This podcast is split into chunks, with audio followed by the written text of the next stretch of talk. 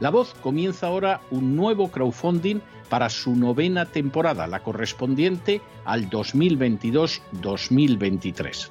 Lo hace además en unos momentos en que la libertad de expresión está más amenazada que nunca en décadas en España, en Hispanoamérica y en el resto del mundo. Una vez más, como en las temporadas anteriores, está en sus manos la conclusión o la continuidad del programa La Voz.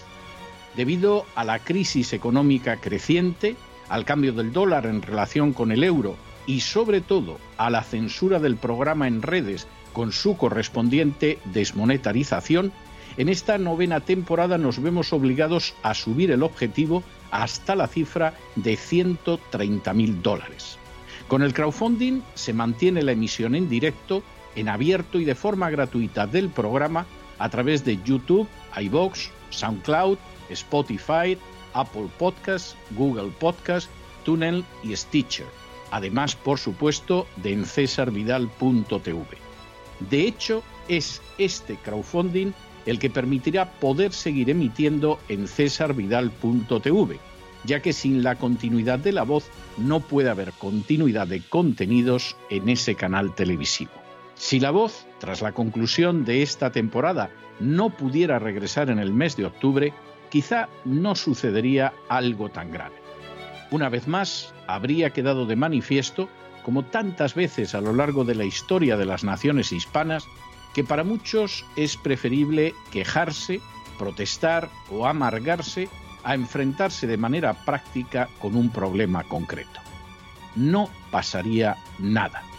La voz simplemente dejaría de emitirse por la sencilla razón de que no hay suficientes personas dispuestas a asumir el apoyo de su causa, que es la de la libertad y de la verdad, la de la información independiente y la opinión rigurosa, la de la lucha contra las tiranías y contra aquellos proyectos que pretenden convertir en esclavos a los seres humanos.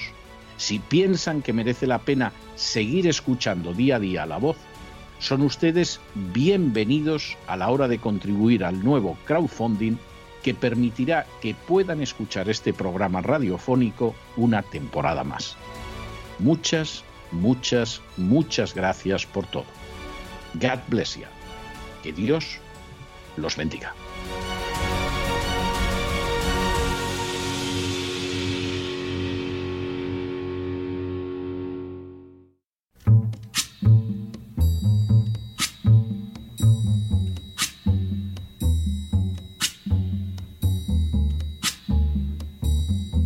La voz con César Vidal, desde el exilio. When the night has come and the land is dark and the moon is the only light we'll see. No, I won't be afraid. Oh, I won't be afraid just as long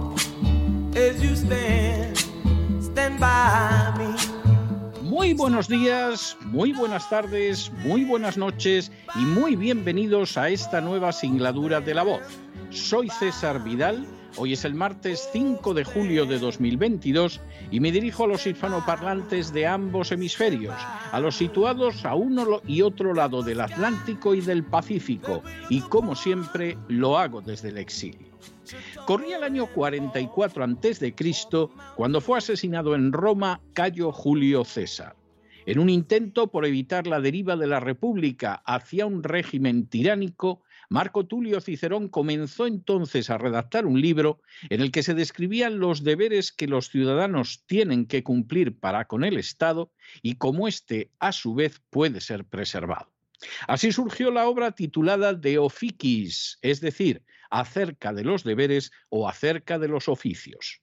Escrita en menos de cuatro semanas, Cicerón dejó expresada en la misma las líneas fundamentales de gobierno de la República y así, por ejemplo, señaló Equitas tolitur omnes si haberes sum quique non licet, lo que podría traducirse como la justicia es abolida cuando no se permite que cada uno posea lo que es suyo.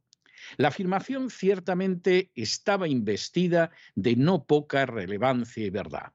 Cuando un gobierno no permite que los ciudadanos posean lo que es suyo en paz, cuando protege cuando no protege lo que es de los ciudadanos o cuando en el colmo de la indecencia y de la obscenidad priva a los ciudadanos de lo que es suyo, entonces no existe la justicia. Por supuesto, podrá haber tribunales, podrá haber funcionarios, podrá incluso haber elecciones periódicas para las más diversas magistraturas. Pero con todo eso y más, si se puede arrancar a los ciudadanos lo que es suyo, la justicia no existe y todo se reduce a palabrería vacía para enmascarar una tiranía terrible que quizá incluso las propias víctimas no llegan a captar del todo. En las últimas horas hemos tenido nuevas noticias de las andanzas de Cristóbal Montoro, el nefasto ministro de Hacienda en los gobiernos de Mariano Rajoy. Sin ánimo de ser exhaustivos, los hechos son los siguientes. Primero, en el año 2011 resultaba más que previsible que el Partido Popular llegaría al poder en España y que se convertiría en ministro de Hacienda Cristóbal Montoro. Aprovechando esa situación, Montoro convocó cenas con empresarios de relevancia a las que asistían abogados de su gabinete de asesoramiento fiscal y en las que se repartían tarjetas para que acudieran al despacho fundado por Montoro una vez que él se convirtiera en ministro de Hacienda. Segundo, en la primera sesión de gobierno del Partido Popular, Montoro llevó a cabo la creación o subida de más de 50 impuestos. Y eso a pesar de que el Partido Popular se presentaba como de centro derecha, aunque lo cierto es que superó en ese mismo día las pretensiones fiscales del Partido Comunista de España. Tercero, no contento con esa salvaje subida de impuestos, Montoro fue impulsando una serie de medidas que chocaban frontalmente con la legalidad española y la europea. Así, por ejemplo, declaró imprescriptible el castigo por tener cuentas no declaradas en el extranjero, equiparándolo así a los crímenes contra la humanidad y el genocidio. Semejante dislate jurídico sería invalidado años después por la Administración de Justicia de la Unión Europea. Cuarto, la anulación de las normas impulsadas por Montoro ha costado a las arcas españolas miles de millones de euros hasta la fecha, que por supuesto no van a pagar ni Montoro ni sus ejecutores buscabonus de la agencia tributaria. Quinto, porque lo cierto es que no contento con estas acciones, Montoro decretó la entrega de bonus a los inspectores de la agencia tributaria, una acción considerada delictiva en naciones avanzadas y que constituye un claro apremio para la prevaricación, porque es un equivalente a dar bonus a los jueces de acuerdo con los años de cárcel a que condenen a aquellos que juzgan. Sexto, de manera bien reveladora, algunos de los personajes víctimas de los buscabonus, como el futbolista Ronaldo, acudieron a los servicios del despacho fundado por Montoro.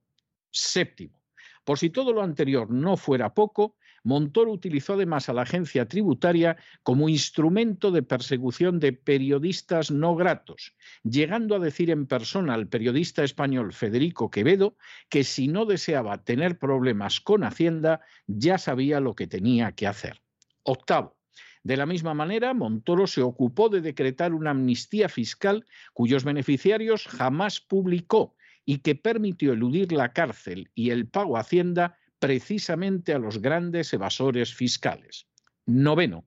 Igualmente, Montoro consiguió que España fuera la única nación del mundo que no publicó los nombres de la famosa lista Falciani formada por evasores de impuestos en Suiza. Décimo. Los efectos de la política de Montoro en el terreno económico y social resultaron verdaderamente pavorosos y se tradujeron en la destrucción de decenas de miles de pequeñas y medianas empresas, en la pérdida de empleo de más de dos millones de españoles, en un déficit público desbocado y en un aumento astronómico de la deuda pública que por primera vez en siglos superó el 100% del Producto Interior Bruto. De hecho, habría que retrotraerse al desastroso reinado de Felipe II, en el que tuvieron lugar cuatro bancarrotas, para dar con un desastre hacendístico semejante al creado por Montoro en sus nefastos siete años como ministro de Hacienda. Un décimo. Gracias a Montoro, España se convirtió en una nación irremisiblemente quebrada, sin seguridad jurídica alguna, con un régimen fiscal intolerable y carente de atractivo para la inversión. De hecho, a su sucesora en el Ministerio de Hacienda solo se la puede acusar de haber continuado el camino trazado por Montoro. Duodécimo.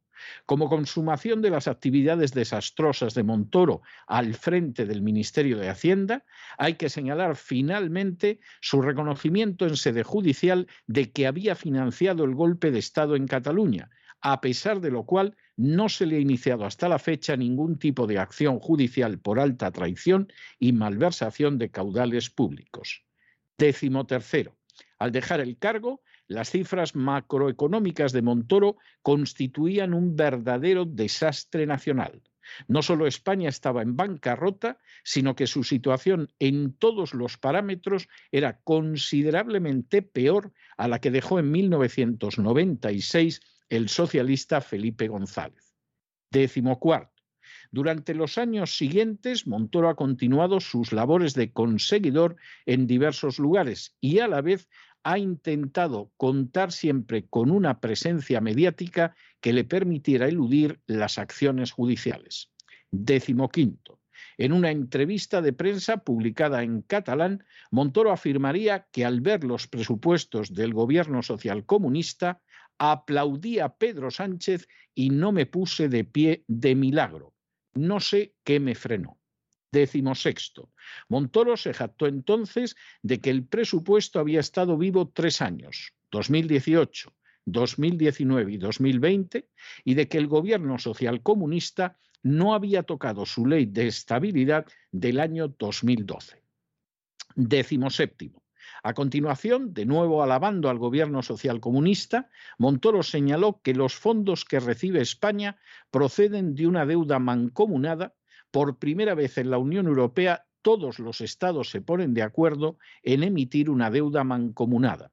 Es un paso fundamental en la integración europea. La oposición, en referencia a su propio partido, no sabe lo que dice en lugar de estar celebrando que son fondos de todos y que van sobre todo a los países que más hemos padecido. En lugar de celebrarlo, lo convierten en un enfrentamiento político. Décimo octavo. Montoro se mostró también en esa entrevista favorable a las regularizaciones del rey emérito, señalando que más valía tarde que nunca. Décimo noveno. Montoro remontó aquella entrevista afirmando que lo pasó mal cuando vio entrar en prisión al golpista catalán Oriol Junqueras. Vigésimo. Hace apenas unos días, el Tribunal de Justicia de la Unión Europea ha condenado a España por dos normas aprobadas en 2015 por impulso de Cristóbal Montoro. Las normas, en la línea del siniestro ministro, pretendían evitar las reclamaciones por la previa condena contra el conocido como céntimo sanitario. Vigésimo primero.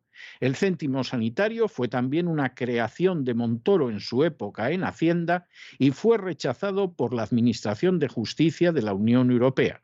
La sentencia de la Unión Europea abrió la puerta a que el Estado tuviera que pagar una factura millonaria para compensar las cantidades indebidamente cobradas gracias a la norma impulsada por Montoro.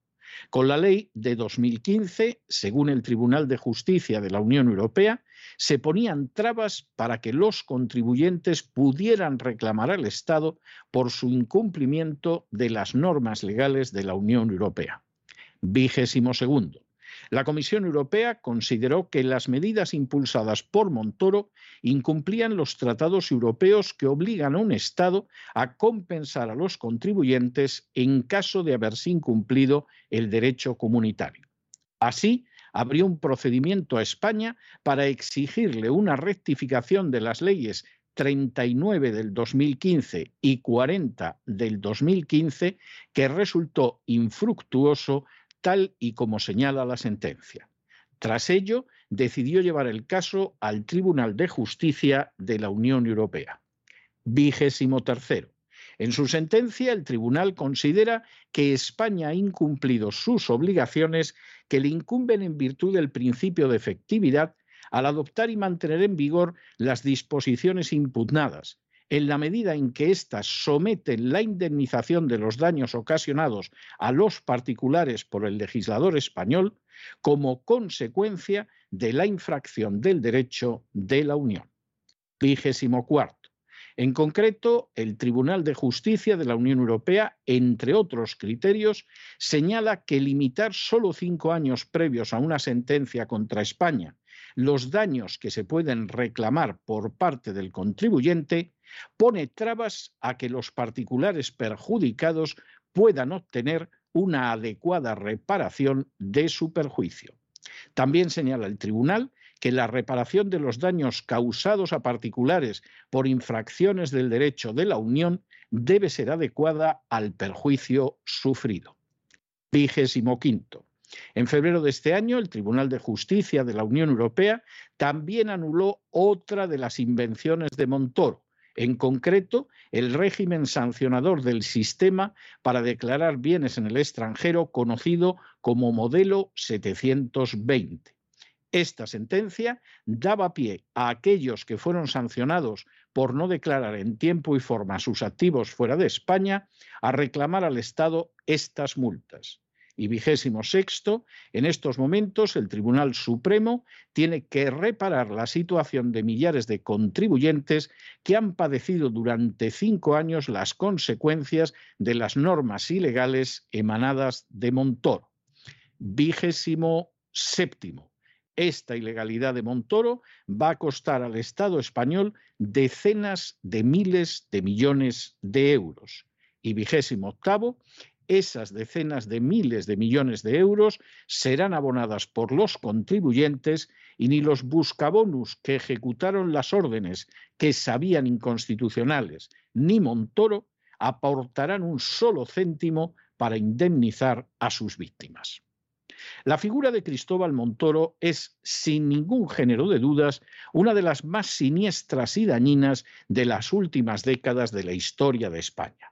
A él se deben, entre otras circunstancias, la desaparición total de la seguridad jurídica fiscal en España, el desempleo de millones de personas, la destrucción de decenas de miles de empresas, la huida de la justicia de millares de delincuentes fiscales, una deuda pública que ha resultado imposible de reducir, un déficit que sigue siendo incontrolable, un acoso totalitario contra la prensa y, para colmo de males, una corrupción e incluso una traición verdaderamente sobrecogedoras. Todo eso además fue perpetrado por una persona como Montoro que no era ignorante ni estaba exenta de conocimientos, sino que por el contrario contaba con una cátedra universitaria y conocía bien el marco legal español y posiblemente incluso el europeo.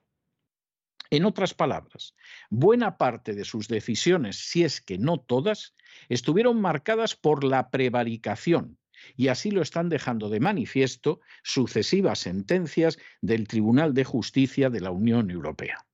En cualquier nación civilizada, el antiguo ministro de Hacienda Cristóbal Montoro hace ya tiempo, seguramente años, que estaría en prisión. En España se dedica a seguir ejerciendo funciones de conseguidor disfrazadas de inversiones.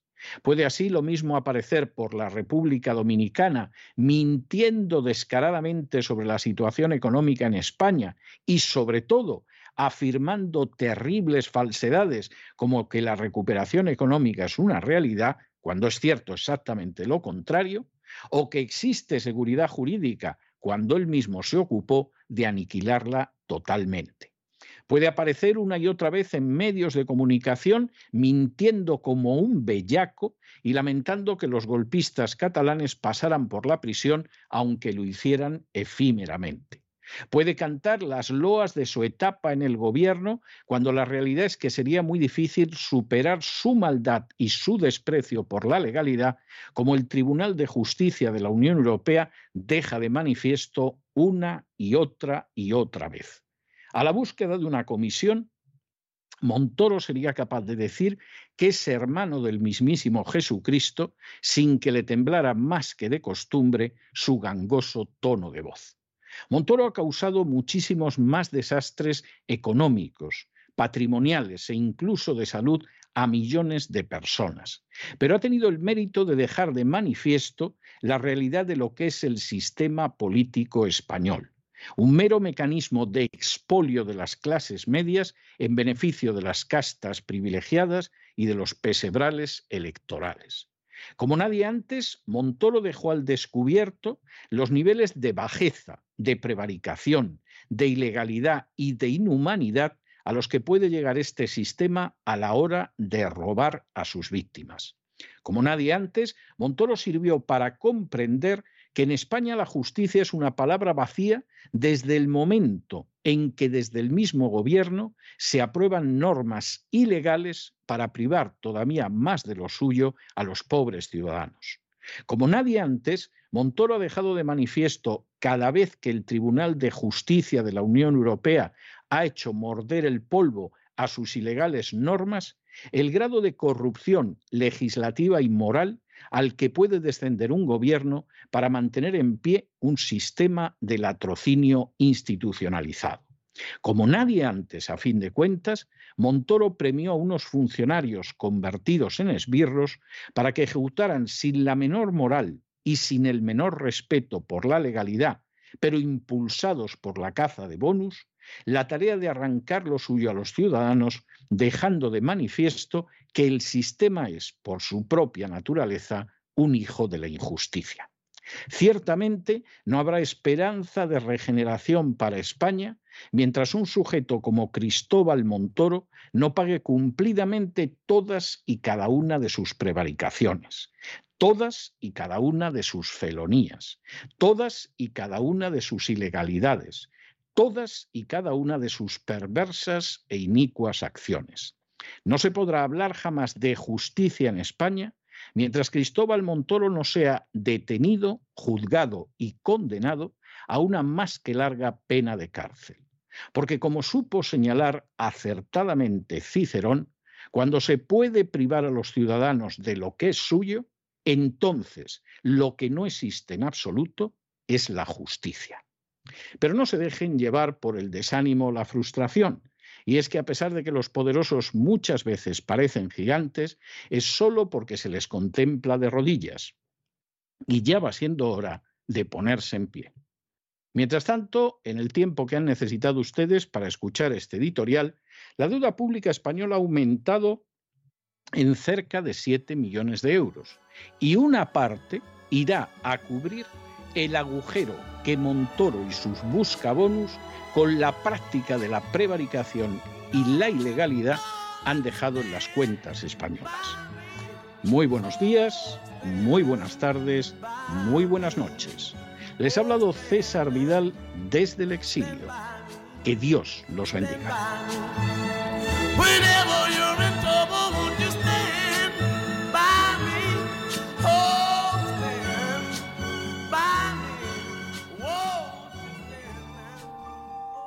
Esta sección está patrocinada por crowdfunding con el siguiente mensaje.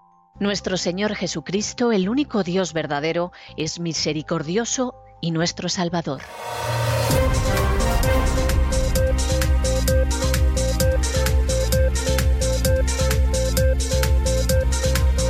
Las noticias del día.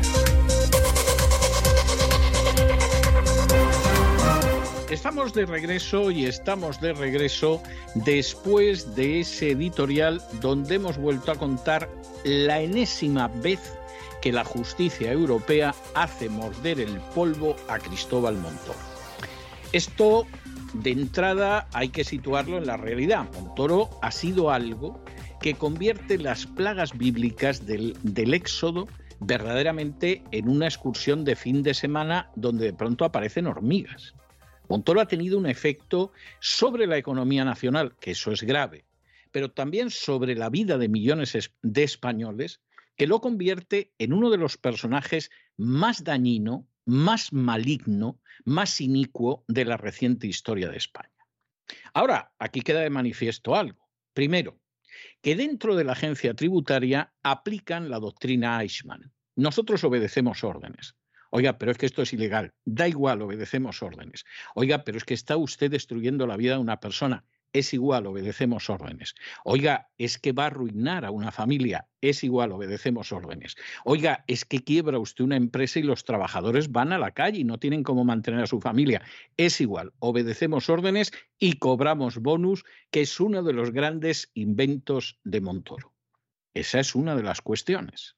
La segunda cuestión es que la justicia española no se ha atrevido con las normas ilegales e inconstitucionales de Montoro.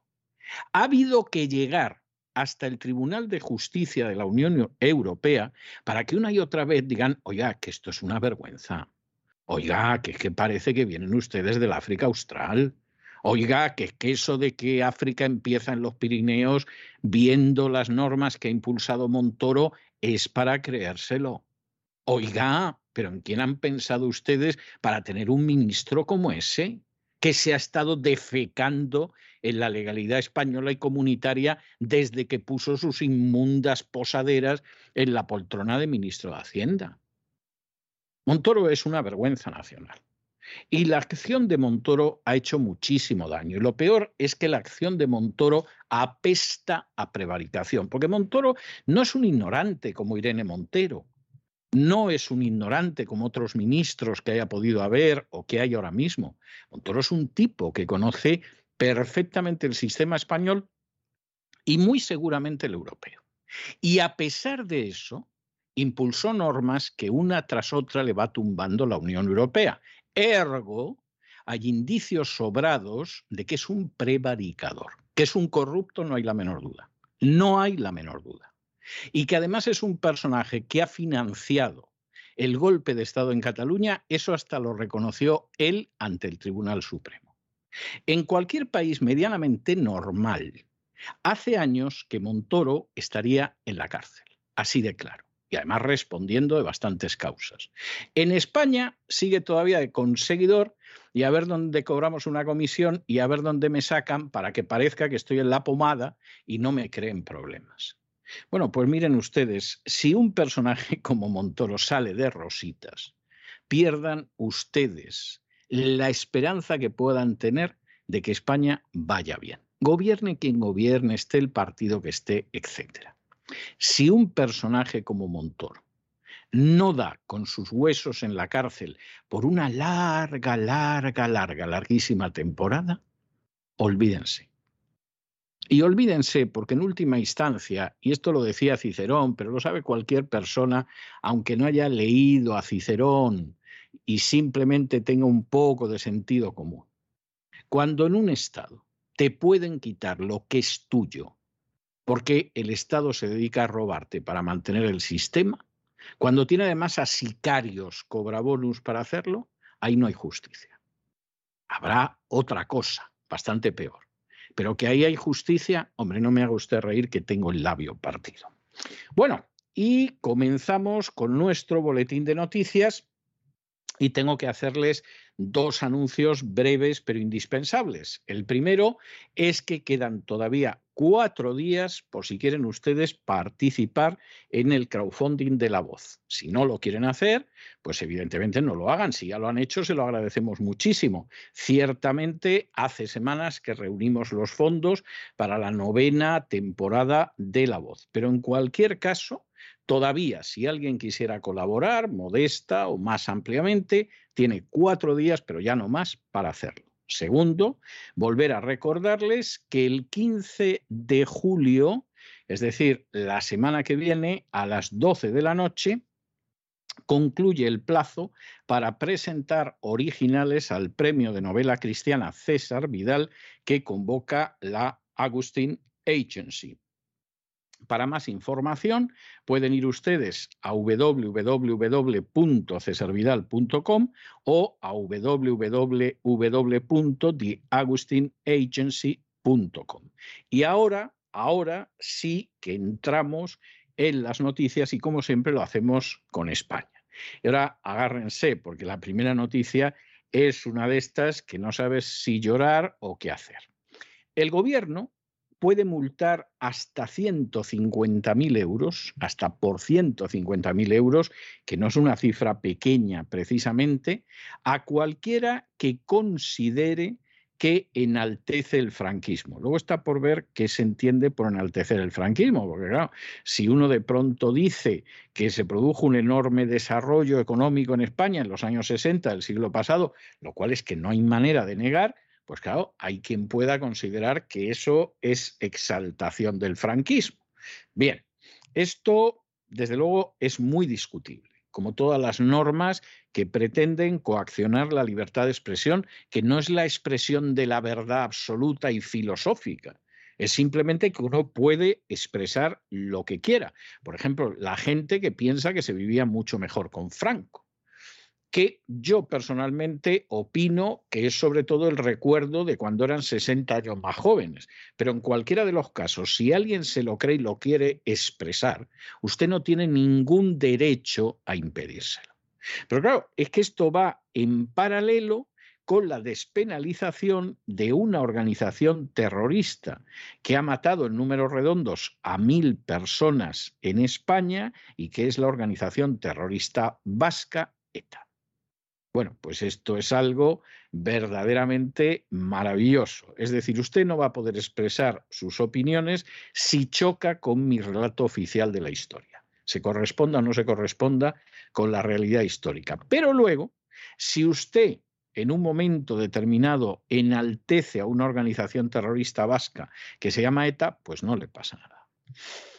Bueno, pues saquen ustedes sus conclusiones, pero cuando te roban, aunque sea la libertad de expresión, pues evidentemente ahí no hay justicia, hay otra cosa distinta. No lo digo yo, lo dice Cicerón en De pero yo lo corroboro. En fin, examinamos estas y otras noticias que los afectan de manera más que directa con la ayuda insustituible de María Jesús Alfaya. María Jesús, muy buenas noches. Muy buenas noches, César. Muy buenas noches a todos los oyentes de La Voz. La Ley de Memoria Democrática de Pedro Sánchez se va a aprobar con el apoyo de Bildu la semana que viene. En ella, además de alargar el periodo de aplicación de la ley hasta el año 1983, como pedían los terroristas, para que incluya a los GAL, esta ley considera infracción muy grave la exaltación personal o colectiva de la sublevación militar, de la guerra civil, de la dictadura o de sus dirigentes. Y esto será castigado con multas de entre 10.000 y 150.000 euros. Según el Ejecutivo, la ley tiene el objetivo de asegurar el reconocimiento de las víctimas de la guerra civil y de la dictadura, además de suprimir elementos de división entre la ciudadanía. Pero la realidad es que se trata de una ley ideológica que incluye un estricto régimen sancionador. Y mientras el gobierno socialcomunista hace esto por un lado, por otro quiere despenalizar el enaltecimiento del terrorismo, como ya ha planteado en el Congreso de los Diputados, a lo que hay que unir la pasividad del mismo ante los actos de homenaje a etarras que no son castigados con ninguna sanción económica.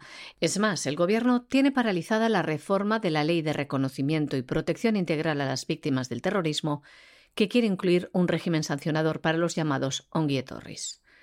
Puro maquillaje y falsedad, ya que también el ministro del Interior, Fernando Grande Marlasca, en numerosas ocasiones se ha comprometido con ello, con las víctimas del terrorismo. Y es que es más que evidente que el Partido Socialista tiene que contentar a Bildu, sus socios de gobierno, porque en el mes de febrero de este año votó en contra de una proposición de ley del Partido Popular por la que se pretendía reformar el Estatuto de la Víctima del Delito, para ofrecer una mayor protección a las víctimas del terrorismo frente a los beneficios penitenciarios que puedan disfrutar estos perpetradores, estos terroristas, y ante los homenajes a los etarras condenados. En otras muchas ocasiones el Partido Socialista ha amparado incluso estos actos de ensalzamiento de los etarras diciendo que se trataba de libertad de expresión. Este proyecto de ley que reformaría la Ley de Memoria Histórica, una iniciativa de Podemos, provocaría también la reforma en el Código Penal para despenalizar los llamados delitos de opinión y así evitar las cárceles en esos casos como enaltecimiento del terrorismo. Ya no se llamarán actos de enaltecimiento del terrorismo, sino delitos de opinión. Actualmente el Código Penal recoge que todo aquel que enaltezca o justifique en público los delitos del terrorismo o participe en actos de menosprecio que humillen a las víctimas de estos serán castigados con penas de prisión de 1 a 3 años y con multa de 12 a 18 meses. Según la iniciativa de Podemos, les leemos, en un contexto en el que ni ETA, ni Grapo, ni su entorno están ya activos, este delito, el de enaltecimiento del terrorismo, no tiene ningún sentido salvo para reprimir la libertad de expresión. Y señores, no es lo mismo que ocurre con el tema de la guerra civil y la dictadura franquista. Quienes se expresen en este sentido están ejerciendo su libertad de expresión, ¿no? Porque esa época ya no existe. Esta proposición de ley de Podemos ha sido apoyada por el Partido Socialista Obrero Español en trámite parlamentario y ahora está pendiente de aprobación. Bueno, y saben ustedes que estos días hay bastante movimiento, sobre todo en redes sociales, ha saltado también a los medios de comunicación, porque Irene Montero se fue con tres compis a Estados Unidos para tener una reunión, en fin, en la Casa Blanca con la directora ejecutiva del Consejo de Política de Género, con ONU Mujeres y con la directora de Asuntos de la Mujer de la Oficina de Nueva York.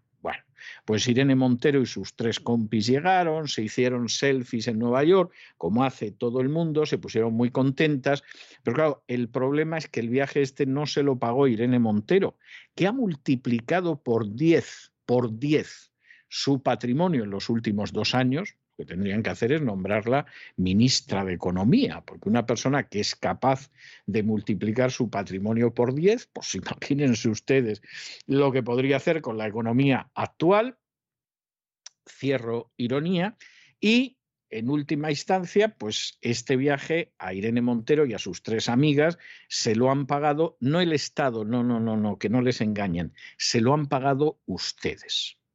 ¿Y cuánto ha costado este viaje? Bueno, pues el Falcon, solo el Falcon, que es en el que fue y en el que volaron, y que todavía ayer en las redes sociales había gente que decía, ¿de dónde sacas tú caído en Falcon? ¿De dónde sacas tú caído en Falcon? Bueno, solo el Falcon ha costado más de 95.000 euros porque iban las cuatro, el vuelo no es que fuera un vuelo muy largo, fue un vuelo de unas 17 horas, que es más o menos lo que se tarda en llegar a Nueva York, etcétera, y en principio pues se lo pasaron de maravilla pagando los contribuyentes.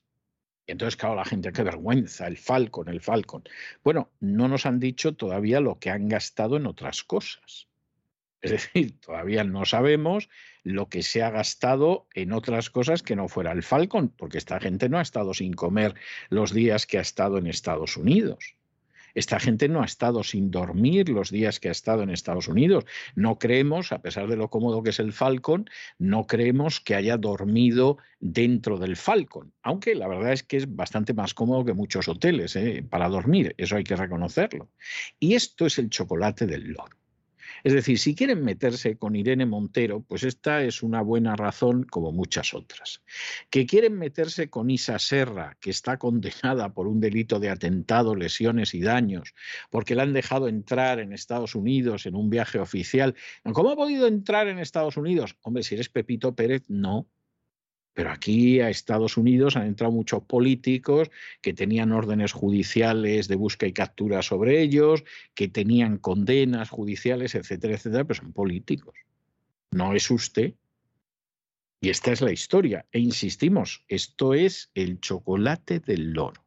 Esto no es absolutamente nada comparado con lo que se gasta a diario en cosas más infames, como por ejemplo los bonus de los sicarios de la agencia tributaria o las dietas de concejales, de funcionarios, de políticos, de sindicalistas, o distintas prebendas. Es que esto casi es un chiste. Lo del Falcon es una barbaridad, llama mucho la atención. Las cuatro ahí de chonis polingoneras en Nueva York haciendo un selfie canta, pero bueno, ese es el nivel de la casta política en España a día de hoy. Pero realmente, realmente crean ustedes que esto no es ni el chocolate del loro. Lo que a ustedes les roban los esbirros de la agencia tributaria para fiestas todavía más intolerables que esta, pero mucho más, es incalculable. Eso ya no es el chocolate del loro ni la fábrica de chocolate, es la producción de cacao del África Austral. es algo impresionante y entérense ustedes, porque les roban no para darles sanidad, les roban no para darles educación, les roban no para darles seguridad en las calles. Bueno, bueno, no me río porque es para llorar. Les roban para mantener un sistema en beneficio de las castas privilegiadas. Y ahí lo tienen ustedes. La ministra de Igualdad, Irene Montero, tendrá que justificar ante la ciudadanía su visita supuestamente oficial por los Estados Unidos, que quería exportar su agenda feminista. Un polémico viaje también por llevar a una condenada. Isa Serra, exportavo de Podemos en la Asamblea de Madrid, que como saben fue condenada por un delito de atentado, lesiones y daños. La ministra de Igualdad española visitó la Casa Blanca para reunirse con la directora ejecutiva del Consejo de Políticas de Género, es lo que pregonaba en su cuenta de Twitter, también con ONU Mujeres, y se reunía también, decía, con la directora de Asuntos de la Mujer de la Oficina Gobernadora de Nueva York. Los diputados han preguntado sobre los costos de este viaje y también han preguntado si se ocultaron los antecedentes de Serra para viajar a los Estados Unidos y han solicitado la comparecencia de Irene Montero en la Comisión de Igualdad. Y es que solo en desplazamiento, al utilizar el Falcon y un plan de vuelo de 17 horas, esto ha costado al erario público 95.200 euros, solo la utilización del avión. Este presupuesto no incluye ninguna otra partida, ni hoteles, ni traslados a ciudades, ni manutención, tan solo el desplazamiento en este avión militar. Por ello, la oposición exige al Gobierno información detallada de estos gastos. Nos vamos a Hispanoamérica y nos vamos a detener en primer lugar en México, donde López Obrador es que se da cuenta, la verdad es que a la hora de gestionar bien el país no lo hace bien. Es más, hay cosas que las hace bastante mal. Pero a la hora de enganchar determinados temas y sacarles al tema la mayor punta posible, oye, López Obrador tiene talento hay que reconocérselo y no se puede negar. Y se ha dado cuenta de lo que funciona el tema de Julian Assange, entre otras cosas porque es una vergüenza lo que están haciendo con Julian Assange. Es una vergüenza. Se mire como se mire. Y si efectivamente al final a Julian Assange lo deportan a los Estados Unidos y lo condenan como pretenden, pues a una condena que no va a poder cumplir en vida, eso sería un auténtico baldón sobre los Estados Unidos.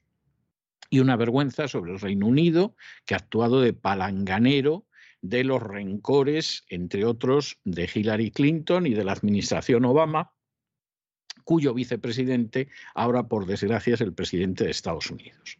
Claro, sale López Obrador, aprovecha la situación y dice, bueno, si le van a hacer esto a Julian Assange, que tiren la Estatua de la Libertad, que tiren la Estatua de la Libertad porque no tiene ningún sentido.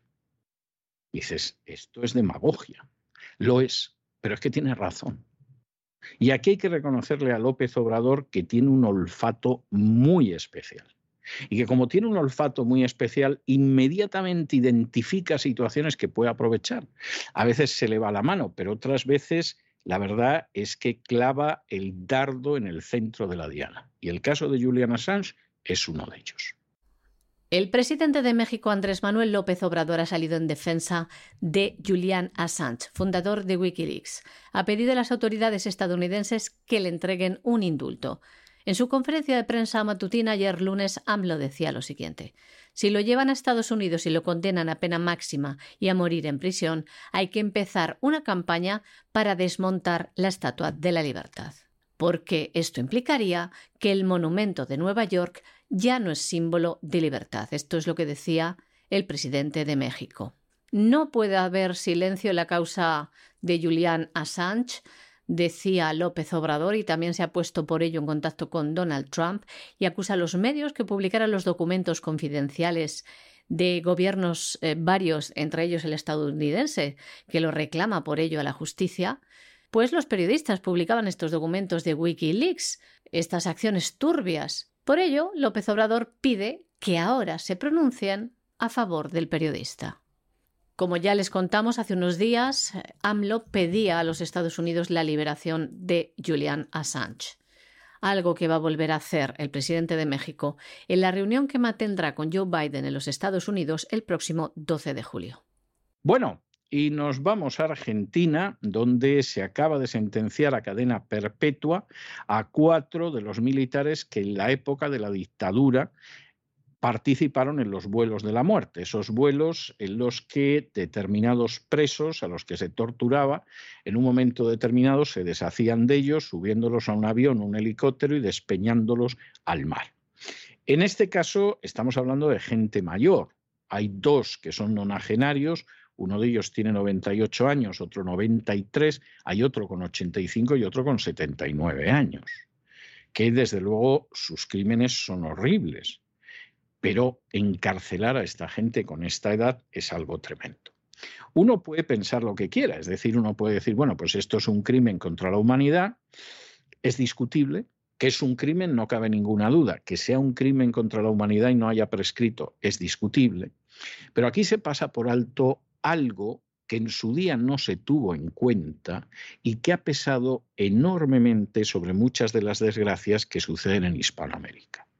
En Argentina hubo una ley de punto final para no perseguir determinados crímenes, no solo los cometidos por los militares, sino por los terroristas a los que reprimieron los militares. Eso implica injusticia, porque evidentemente hay criminales que se escapan, militares y terroristas, pero implica que puedes escribir de nuevo. Pero claro, si tú en un momento determinado esa ley la derogas, y te pones a perseguir solo a una de las partes. Bueno, primero, el daño que eso hace a la estabilidad y la cohesión de la nación es incalculable. Pero segundo, los otros países lo ven. Y entonces alguien dice, yo me llamo Nicolás Maduro, yo no me voy de Venezuela. Y no me voy de Venezuela porque aunque me garantice el mismísimo secretario de Estados Unidos que no voy a tener problemas, el día menos pensado me enganchan como los argentinos y con 95 años me ingresan en prisión. O yo me llamo Daniel Ortega. Yo no me voy de Nicaragua. ¿De qué me voy a ir yo de Nicaragua? Ya lo sé que estoy muy malito, pero aunque aquí haya una reconciliación nacional, una amnistía para todos, etcétera, el día menos pensado, me pescan y con 90 años me ingresan en prisión, que lo estoy viendo en Argentina. O yo me llamo Díaz Canel. Yo en Cuba me mantengo hasta el final. ¿Por qué? Porque lo que me puede pasar es lo de Argentina, que sí que al principio todos queremos ser muy amiguitos, nos queremos, nos reconciliamos, etcétera, pero luego pueden venir a por mí. Y si vienen a por mí, pues me veo con setenta y tantos, ochenta años ingresando en prisión. De manera que ciertas medidas que de pronto revierten lo que han sido medidas excepcionales para intentar curar las heridas de una nación tremendamente traumatizada por la violencia, si eso se revierte, y además se revierte solo en una dirección, inmediatamente todo el mundo capta el mensaje. Y por supuesto, todos los que han pensado que tenía que haber un golpe de Estado en Nicaragua, en Venezuela, no lo va a haber. Y no lo va a ver porque los que dieron golpes en los años 70, primero ya saben que el amigo americano no los respalda. Los respalda para dar el golpe, pero luego no los protege, como pasó con Pinochet. O como pasó con Videla y la gente de Argentina. Y segundo, que aunque haya normas de reconciliación, no se cumplen. De modo que saquen ustedes conclusiones. El Tribunal Oral Federal número 2 de San Martín ha condenado a cadena perpetua a cuatro exmilitares por sus responsabilidades en los vuelos de la muerte realizados desde Campo de Mayo durante la última dictadura cívico-militar en el país. La sentencia llega después de casi dos años de proceso oral y se suma a otras condenas que años atrás ya se dictaron por procedimientos similares en otros centros de tortura.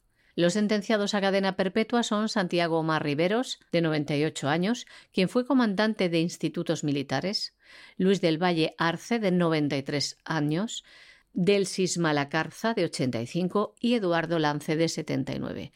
Todos exintegrantes del Batallón de Aviación 601 del Ejército de la localidad bonaerense de Campo de Mayo.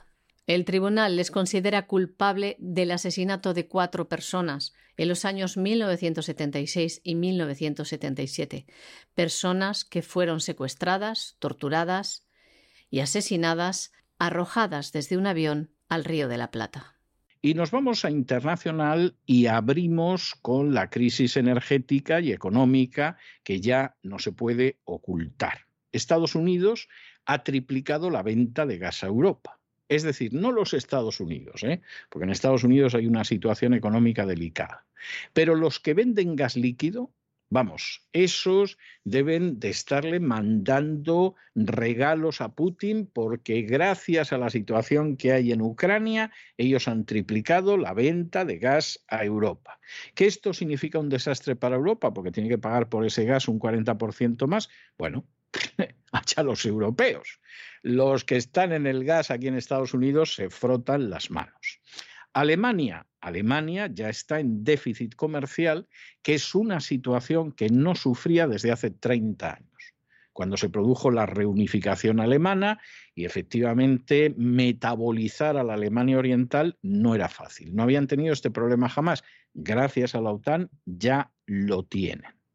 Por supuesto, en Alemania los bancos, que no son estúpidos, son conscientes de que va a haber una subida de impagos y una subida de la morosidad. ¿Por qué? Pues porque como no llegue el gas ruso que antes llegaba y no va a llegar gracias a la OTAN, evidentemente va a haber una crisis económica salvaje y va a haber impagos y Alemania no va a entrar solo en déficit comercial, va a ser imposible negar la recesión. Mientras tanto, en un mes el gas ha subido un 90% en Europa. Van a ver ustedes como a la vuelta del verano Rusia decida que ya está harta de tonterías y cierre todavía más el grifo del gas, lo que puede suceder. Porque además en Noruega, fíjense ustedes lo que son las cosas, hay una huelga de trabajadores del sector petrolero de alta mar, con lo cual los precios han subido más y la idea de una crisis energética en Europa parece que no la va a salvar absolutamente nadie. Y Argelia, que por supuesto no va a desaprovechar esta ocasión que la política de la OTAN le ha puesto delante, anuncia que va a subir el precio del gas a España y al resto de la Unión Europea con fórmulas a corto y largo plazo. A lo mejor hay quien se consuela diciendo, sí, pero Suecia y Finlandia van a entrar en la OTAN. Pues sí, sí, sí. Tú consuélate con eso, que si consigues entrenar un poquito más en esa dirección, el título de tonto del barrio no te lo va a quitar absolutamente nada. Aquí cada vez está más claro lo que sucede por la política de la OTAN en Ucrania. Cada vez está más claro.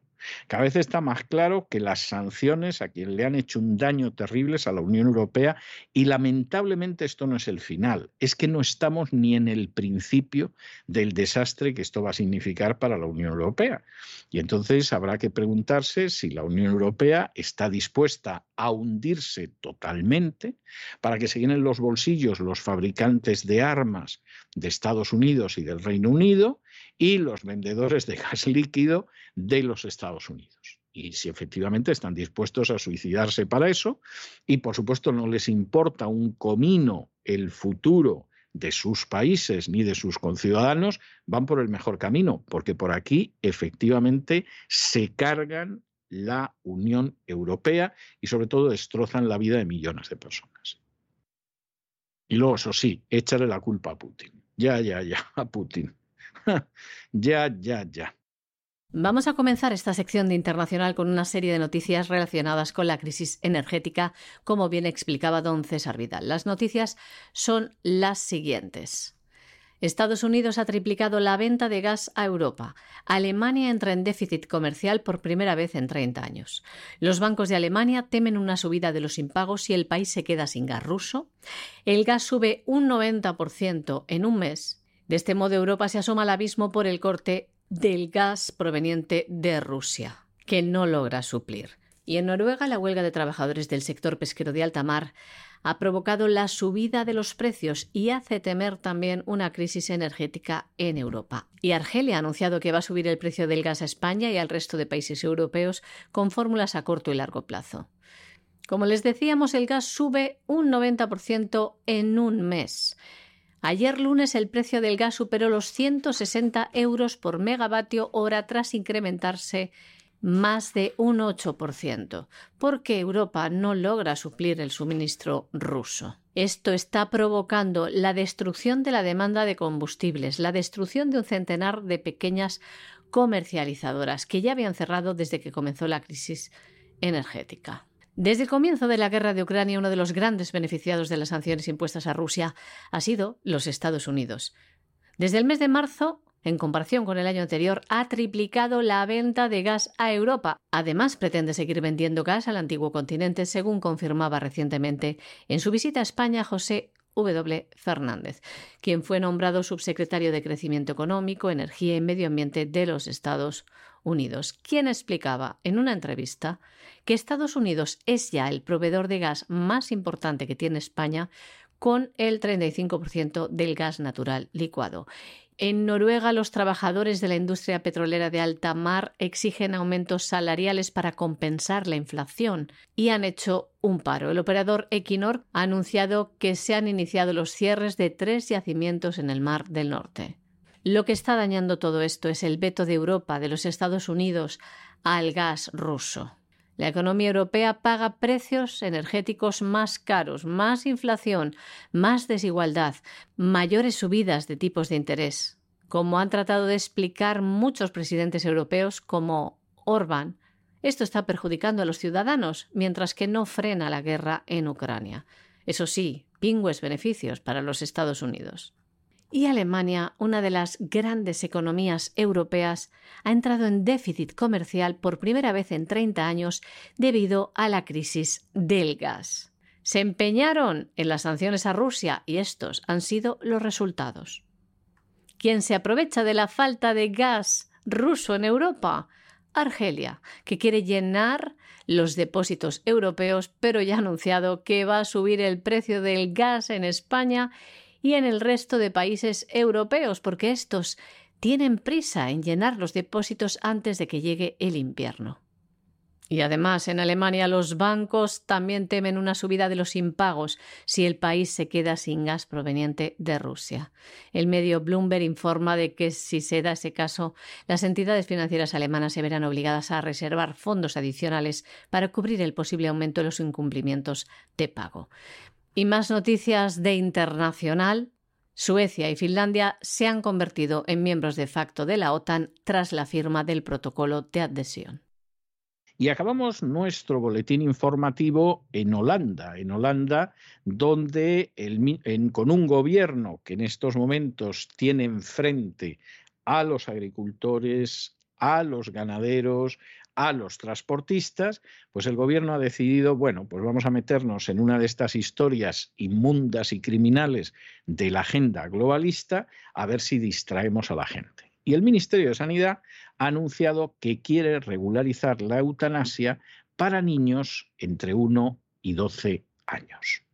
Ahora, fíjense ustedes en esto, porque es para echarse a temblar. ¿Sobre qué criterio quitas la vida a una criatura entre 1 y 12 años. Por cierto, recordarles a ustedes que cuando se aprobó la ley de eutanasia en la Alemania nazi, el primer caso de eutanasia se le aplicó a un niño, con un decreto especialmente firmado por Hitler. Y se hizo en la idea de que así el pobrecito que sufría minusvalías, pues no iba a sufrir lo mataban y punto. Incluso Hitler, de manera muy afectuosa y muy piadosa, dijo, pero que el niño no sufra.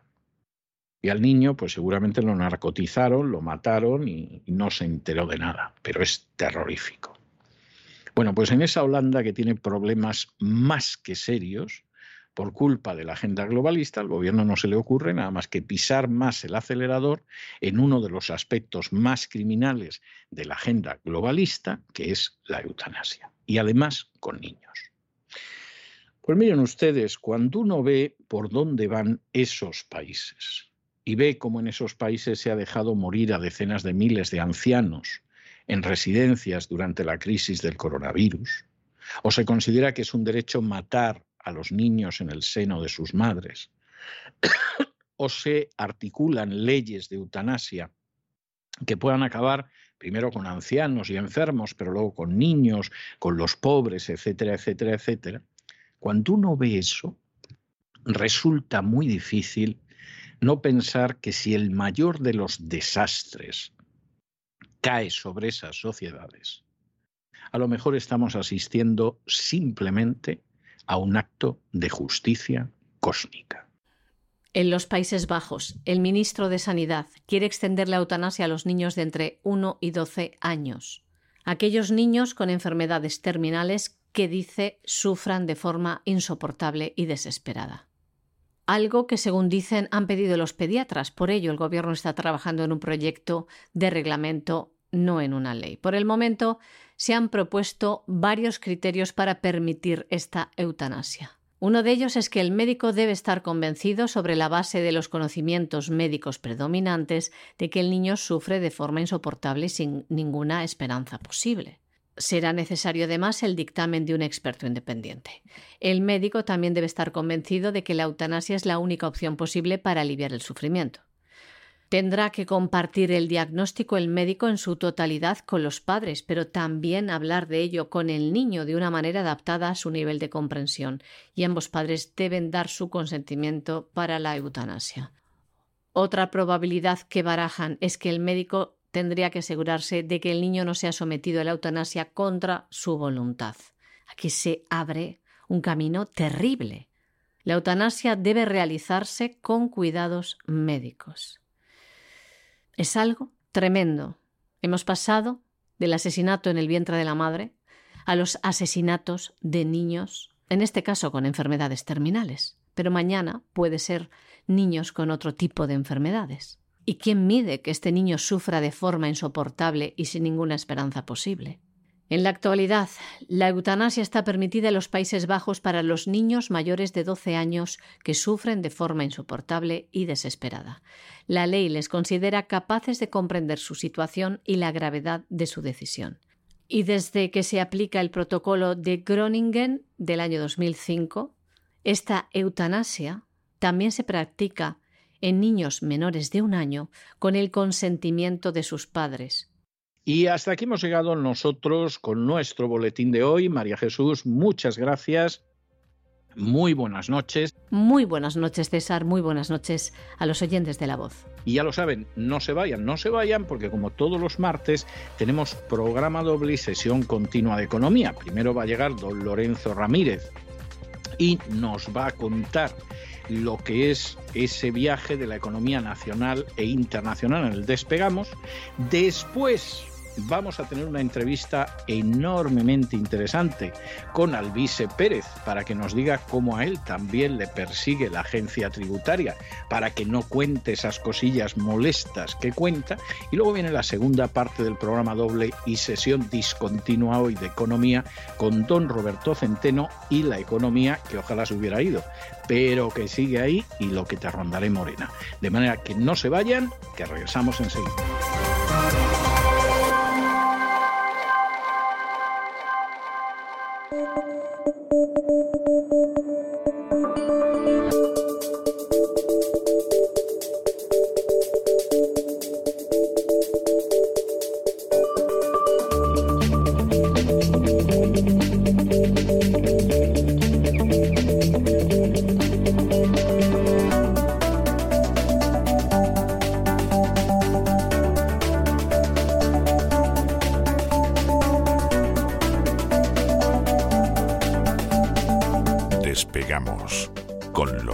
Ramírez. Corremos raudos y veloces hacia nuestro avión, atravesamos el umbral, nos tiramos en plancha sobre los asientos, nos abrochamos los cinturones, despegamos y nos vamos elevando por los aires hasta alcanzar nuestra altura y nuestra velocidad de crucero. A mi... Don Lorenzo, ¿qué hace? Disfrazado de vigilante de la playa, pero en vez de color rojo, de color verde. ¿Se va a dedicar usted a ser socorrista, a rescatar a alguien? Explíqueme usted, porque vamos, eh, está usted de un playero últimamente. ¿Cómo se nota que ya quedan pocos días para las vacaciones? Muy buenas noches. Muy buenas noches, don César. El bañador también lo llevo verde. Es muy posible que se cambien los eh, flotadores esos tradicionales, ¿no? Y los aparejos esos que llevan los vigilantes de la playa y que hicieron famosos los de la famosa serie, ¿no? Con Mitch Buchanan y compañía, ¿no? Aquellos artilugios que, por cierto, no se veían nunca en playas españolas y ahora lo llevan todos los socorristas. Es cierto, es, es, verdad, ¿no? Lo que pasa es que esos son rojos pues, y se van a tener que hacer verdes. Usted que va de verde, que ya me explicará. O sea, van a eh, tener que hacerse verdes todo, don César, ¿eh? No me diga. Sí, sí, porque si uno es verde, es rescatado de forma automática. Es decir, yo recomendaría a todo el mundo que se, sí, sí, que se pongan un gorro, un gorro de esos de natación. Perdone que me da la tos, un gorro de esos de natación verde para poder verlo en lontananza al personal, porque lo verde va a ser rescatado, don César, en esta recesión, lo verde va a ser rescatado. Vamos poco a poco, la verdad, conociendo cómo va el Banco Central Europeo a seguir dopando a las grandes corporaciones, esas que han crecido destruyendo competencia. Vaya, me da la tos hoy con ayuda estatal. No se preocupe, a mí me sucede con bastante frecuencia y, toso, no, no pasa nada. Nuestros estaba bien hasta lo que, toman a mal.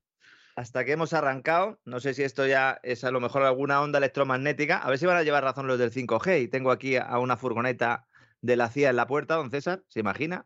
Salgo a comprar el periódico y me los encuentro con la furgoneta. Pues como digo, vamos poco a poco conociendo cómo va el Banco Central Europeo a seguir dopando a las grandes corporaciones. Es decir, las grandes corporaciones no van a perder, evidentemente, en la recesión. A lo mejor sus accionistas sí, pero los directivos de las grandes corporaciones no.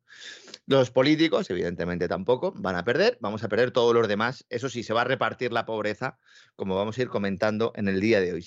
ayer hablábamos de ese fin de la clase media, ahora ya nuestros gobernantes dicen que sí, que hay crisis, que vamos a un momento muy complicado. Evidentemente, la culpa dicen que no es de ellos, sino que es de Putin o de cualquier otro elemento que vaya surgiendo en los próximos meses, pero va a haber algunos que van a ser rescatados. Y esos serán los que tengan la enseña, los que tengan la marca verde, que eso no tiene por qué eh, ir de la mano de eh, una protección del medio ambiente, ni siquiera ¿no? de una ecología de salón. Hay empresas, grandes corporaciones, que han crecido destruyendo competencia con la ayuda estatal. De hecho, mm, buena parte de esas grandes corporaciones lo son por ser corporaciones antimercado. Y ahora están preocupadas porque la subida de tipos y la retirada de los programas de compra de deuda de la institución que preside Christine Lagarde, pues les van a disparar los costes financieros. Y en eso estamos, ellos lo sabían desde hacía tiempo, han estado emitiendo mucha deuda a tipos bajos. ¿Qué pasa? Que como tienen una deuda tan grande, muchas de ellas, estoy hablando de empresas pues, de infraestructura, muchas de ellas energéticas, también de telecomunicaciones, ¿eh? Otras que no tienen deuda, tienen liquidez, pero que tienen el, futuro mm, pues un poco negro más que verde, como por ejemplo la empresa Repsol, aunque se las prometa muy felices, ¿no? En un contexto de descarbonización, evidentemente una petrolera no puede durar mucho, a no ser que se produzca el escenario actual. ¿Por qué se habla mucho de las primas de riesgo de los países del sur de Europa, pero poco de los enormes volúmenes de deuda corporativa que tienen muchas multinacionales, a las que se les va a seguir rescatando por la puerta de atrás con la excusa de la sostenibilidad y la supuesta protección del medio ambiente. Tenemos novedades, todo va a girar en torno a esos famosos criterios ESG de los que ya vengo hablando desde hace varias semanas. Estoy casi tan pesado como con lo del Nord Stream 2. Espero, espero equivocarme, porque lo del Nord Stream 2 al final, fíjese cómo acabó, ¿no? En una guerra y en un desastre energético a nivel mundial. Estos criterios ESG eh, son creados o han sido creados de forma discrecional por los burócratas con la ayuda de las grandes gestoras de inversión, como por ejemplo BlackRock, y que se basan en los objetivos de desarrollo sostenible de la ONU, los de la Agenda 2030. Son esos que provocan que haya petroleras que dicen ser verdes e incluso empresas de armamento que esperan que los políticos europeos les consideren verdes eh, resilientes e inclusivos después de la guerra de Ucrania. Son criterios ESG que van a determinar a quién se le sigue salvando desde el Banco Central Europeo, a costa, evidentemente, de crear inflación, de manipular el ya de por sí escaso mercado y de beneficiar a los empresarios a costa de familias, de autónomos y de pymes. Este plan tiene una laguna fundamental, don César, y es que si rescatamos a los países del sur de Europa o el Banco Central Europeo rescata a los países del sur de Europa, aunque les ponga luego condiciones presupuestarias y también rescata a las grandes corporaciones, entonces esto de la retirada de los estímulos es un cuento. Y si es un cuento... Totalmente, totalmente. Y se va a seguir, y se va a seguir creando dinero, es decir, se va a seguir, a lo mejor no aumentando el balance, sino reinvirtiendo parte de la deuda que vaya venciendo, es decir, no reduciendo el balance del Banco Central Europeo, la inflación no va a desaparecer.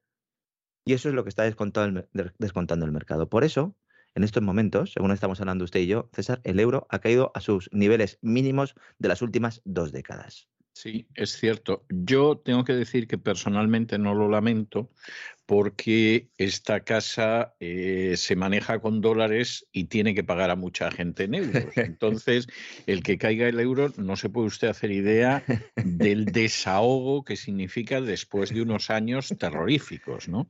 Pero, pero comprendo que, la gente que tenga el dinero en euros y, que no se limite a comprar el pan, la leche y a pagar la luz, evidentemente el panorama es malo.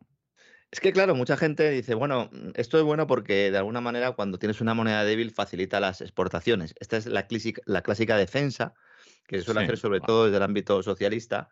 Y dice, esperamos a ver, eh, alma de cántaro, si tú lo que tienes que hacer es comprar energía fuera, porque no la tienes, y la tienes que comprar en dólares, o la tienes que comprar en rublos, o la tienes que comprar en yuanes, y tu moneda se está despeñando, ¿cómo la vas a comprar, alma de cántaro?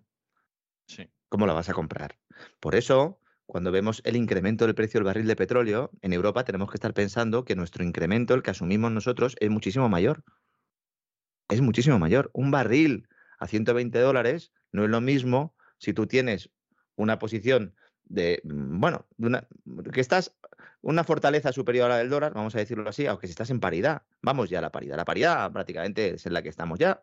Un euro es prácticamente un dólar 1,02. 1,02 euros es un dólar. Vamos prácticamente a esa paridad y según estoy hablando con ustedes, estoy viendo la gráfica y se sigue despeñando. Así que me la voy a quitar de la pantalla porque todavía me pongo a llorar, ¿no? Entonces, esta es la situación en la que estamos. La idea del Banco Central Europeo es utilizar el dinero de los bonos que vayan venciendo, los de los programas de compra de activos. Importante también que tengamos en cuenta cuando se habla de activos, activos queda muy bien, es una palabra muy bonita, incluso positiva, ¿no? Yo tengo activos y tal. Claro, si lo que tú tienes es deuda de otro que no va a pagar, entonces esos activos ya no molan tanto. Y de lo que estamos hablando es de deuda. los activos financieros que compra el Banco Central Europeo son, es deuda. Bono, también llamado producto de renta fija, no vale reírse. ¿Mm? La renta fija es la deuda de otro para que vean cómo nos han engañado los últimos 50 años. Entonces, estos programas de compra de bonos, de compra de activos, van venciendo, entonces coge el Banco Central el dinero y en lugar de reducir su balance, coge ese dinero y compra otras cosas. se va a hacer de forma discrecional, es decir, tenemos unos tipos ahí que no han votado nadie, decidiendo quién se salva y quién no de la quema como esos socorristas de la playa de los que hablaba usted, don César, imaginemos que mucha gente está ahogando y, el, y entonces el socorrista dice, no, yo solo voy a salvar a los que tengan el bañador de color verde. Bueno, pues esto es bastante claro. O sea, quiero decir, el ejemplo que usted pone es que refleja milimétricamente la realidad. Claro, ¿Qué pasa? Que muchos de los que de los tipos que se están ahogando, resulta que el socorrista ya les conocía hacía tiempo, eran amigos suyos y ya les avisó de que se tienen que poner el bañador verde. ¿Eh? Porque esto no tiene nada que ver con la contaminación, ni con la protección del medio ambiente, ni con el planeta, no, no tiene nada que ver con esto. Esto tiene que ver exclusivamente con unos criterios que se han sacado de la manga, estos criterios ESG, y entonces los que tengan una puntuación alta en estos exámenes, pues eh, serán salvados. Todo ello nos lo venden como que el Banco Central Europeo ha acordado reorganizar su cartera de bonos corporativos para favorecer a los emisores menos contaminantes. Insisto, esto es una gran falacia, ¿no? Es una Miembro del Comité Ejecutivo del BCE, Isabel Schnabel, dice, esto va a afectar a unas reinversiones anuales de unos 30.000 millones de euros. Es decir, que este dinero, 30.000 millones de euros, que es cerca del 10% aproximadamente de la cartera corporativa del Banco Central Europeo, que alcanza unos 386.000 millones de euros, van a seguir llegando a determinados empresarios.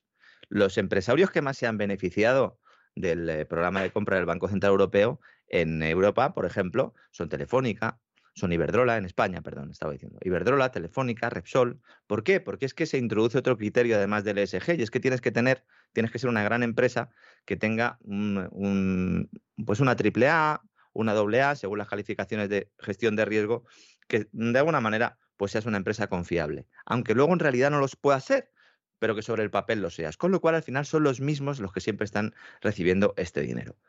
Hace un año coincidiendo con la revisión de su estrategia de política monetaria, el Banco Central Europeo ya adelantó, decían ellos, el cambio climático y la transición hacia una economía baja en carbono afectan al valor y al perfil de riesgo de los activos. Y aquí lo denunciamos, de los activos que mantienen su balance.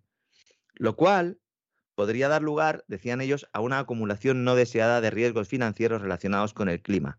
Efectivamente, porque igual que estos criterios sirven para salvar a unos, también sirven para matar a otros.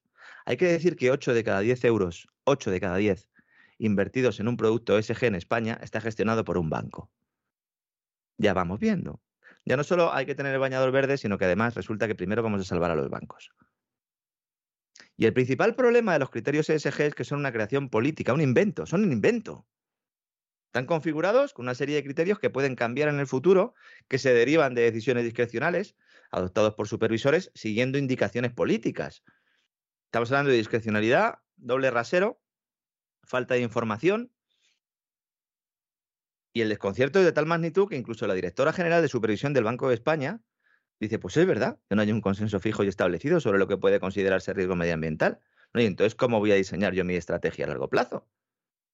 Si yo tengo una pyme que me va a costar un ojo de la cara no solo cumplir los criterios ESG, sino además demostrar que lo estoy cumpliendo, porque aquí las consultoras y las auditoras también se lo llevan crudo, pues dice, bueno, pues voy a hacer una estrategia a largo plazo. Venga, vamos a intentar ir modificando nuestros patrones de producción, nuestra estructura productiva, para ir poco a poco, pues haciendo lo que nos vayan diciendo estos políticos. Ya, bueno, pero si me lo vas a cambiar dentro de un mes, si ahora nuclear sí, ahora nuclear no, si ahora gas sí, ahora gas no, Estamos diciendo lo del armamento, considera el armamento sostenible y respetuoso con el medio ambiente. Es que me parece una broma, una broma macabra. Ahora mismo se está debatiendo en la Unión Europea cómo etiquetar a la industria de defensa como socialmente responsable. Pero que matan gente. ¿Qué hay menos sostenible que te dediques a matar gente?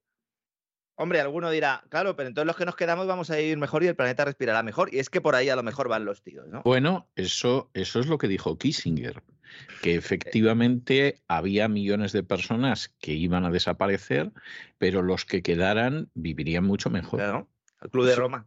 Club de Roma y, y, claro, esto lo decide Kissinger y sus atláteres, ¿no? Es que, es que es algo tremendo. O sea, ese, fíjese usted que hemos llegado a una situación que recuerda mucho el cuadro de ciertas obras de ciencia ficción, tanto cinematográficas como escritas, en las cuales hay un conjunto o hay un viejo viejísimo loco y sin el menor escrúpulo moral, o un conjunto de viejos viejísimos locos y sin el menor escrúpulo moral, que bueno, deciden que hacen lo que sea para, para satisfacer sus caprichos.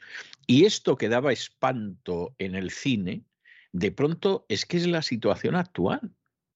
Sí, o sea, sí. eh, no, no es gente, hombre, tienen alguna persona joven de, de, tamborilero, ¿no? Llámese Sánchez o llámese Trudeau, pero al final las decisiones las está tomando gente que le quedan dos noticiarios para irse de este mundo y que han decidido que ellos tiran adelante, pues no se quieren marchar de este mundo sin ver el caos, ¿no? Es, hay, de, es hay dentelladas también, también entre ellos, eh, se pelean. Lo que pasa es que en, hay una parte mollar, una parte estructural, una esencia que comparten todos y una de ellas, pues es el tema de la población, como bien comentaba usted, ¿no, César? De hecho, eh, a mí lo que me hace mucha gracia, y además voy buscando los artículos en los que se habla de esto, es ver cómo van a vestir el muñeco para considerar sostenible a una empresa de armamento respetuosa con el medio ambiente. Y esta mañana leí un artículo en Financial Times es que nos decían, es que nos decían, dicen los, los, señores de Financial Times, ¿no? La angloesfera, ¿no? Como, como podría decir alguno. Dice, por supuesto, no todas las empresas de defensa son iguales. No, no. Dice, claro. hay unas que no respetan los tratados internacionales sobre el desarrollo y venta de armas. Y hay, hay otras que no desarrollan programas adecuados de lucha contra la corrupción, porque, oiga, se puede matar, pero matar bien, es decir, ¿eh? sí, claro. respetando los tratados internacionales. Es que es alucinante, es alucinante. Y entonces dicen ellos, cuidado porque no todas las empresas de defensa europeas están preparadas para esto. Y también hay preocupaciones legítimas sobre el destino de las exportaciones autorizadas, pero vamos a ver, las armas se fabrican para vendérselas a otro y que mate gente. Dice, puede haber razones para reforzar las condiciones vinculadas a la venta de armas, por ejemplo, reforzando el control del uso final de los equipos. Si quitándoles el GPS, ¿no? Como a lo bus este que han mandado los de General Dynamics a Ucrania, ¿no? Quitándole el GPS sí. para que no le roben la tecnología, o lo que comentábamos el otro día en el gran reseteo, sobre los, los tanques Leopard, ¿no? Y esas, eh, esa, esa, tecnología alemana que llevan dentro. Pues se le quita, ¿no? Y luego, ¿cómo, cómo te aseguras tú de que eso no se va a utilizar ¿eh? Para pues, lo que considere el, el, sátrapa de turno. Es más, es que España eh, se ha dedicado a vender armas a Marruecos, a vender armas a países de Hispanoamérica, que luego han sido utilizadas para masacrar a la población, ni siquiera militares, ¿no? Entonces dice Financial no, Times. La inmensa, la inmensa mayoría de los muertos son claro. población civil. O sea, vamos a ver de qué está hablando esta gente. O sea, eh, la práctica totalidad de las guerras que se han librado después de la Segunda Guerra Mundial, que vamos camino de, cumplir el siglo, ¿eh? o sea, hace ya muchos años de eso. La práctica totalidad de las guerras han tenido de manera masiva y desproporcionada como víctimas a la población civil. O sea, eso ya en la Segunda Guerra Mundial, en comparación con la historia de la guerra anterior, ya se produjo una escalada de víctimas de la población civil verdaderamente apabullante. Pero bueno, la gente pensaría que a fin de cuentas la guerra total, los bombardeos, una guerra mundial, pero punto. Bueno, la guerra de Corea fue muchísimo peor. La guerra de Vietnam fue muchísimo peor que la guerra de Corea. En el caso de Vietnam, estás hablando de unas víctimas que mucho más del 90% fueron población civil, no combatientes en el campo de batalla. Y lo que ha venido después ha sido así, lo hemos visto en Siria, lo hemos visto en Libia, lo hemos visto en Afganistán, lo hemos visto en Irak. Entonces, ¿qué pretenden? ¿Que esto es como en la Edad Media que se enfrentan dos campeones limpiamente y el que Pero gana en el en- ahí torneo? ahí O sea, bajó. pero bueno, pero, pero usted a quién Ridley pretende Scott. engañar? No, pero ¿a quién pretende engañar? Si ustedes han ido creando un sistema de, de muerte, pero masivo, que afecta sobre todo a la población civil. No solo que afecta sobre todo a la población civil, es que incluso cuando las medidas, en vez de ser abiertamente bélicas, son medidas que afectan a la economía, el objetivo confeso es machacar a la población civil a ver si se produce una sublevación y derriban a Milosevic. ¿eh? Bueno, pues luego resulta que no derriban a Milosevic y entonces tenemos que bombardear Yugoslavia. Pero, pero esa es la realidad. Es decir, si el objetivo de las guerras hoy en día no es el ejército enemigo, es la población civil. Y esto hay que decirlo gritando. O sea, esas tesis militares de Clausewitz, del punto de gravedad de la defensa enemiga, de la batalla en la que destrozas de manera decisiva al ejército, eso pasó a la historia. Eso no se produce desde el final de la Segunda Guerra Mundial. Y ha habido pequeñísimas excepciones, la guerra de los seis días, que es una guerra atípica, por ejemplo, pero pequeñísimas excepciones.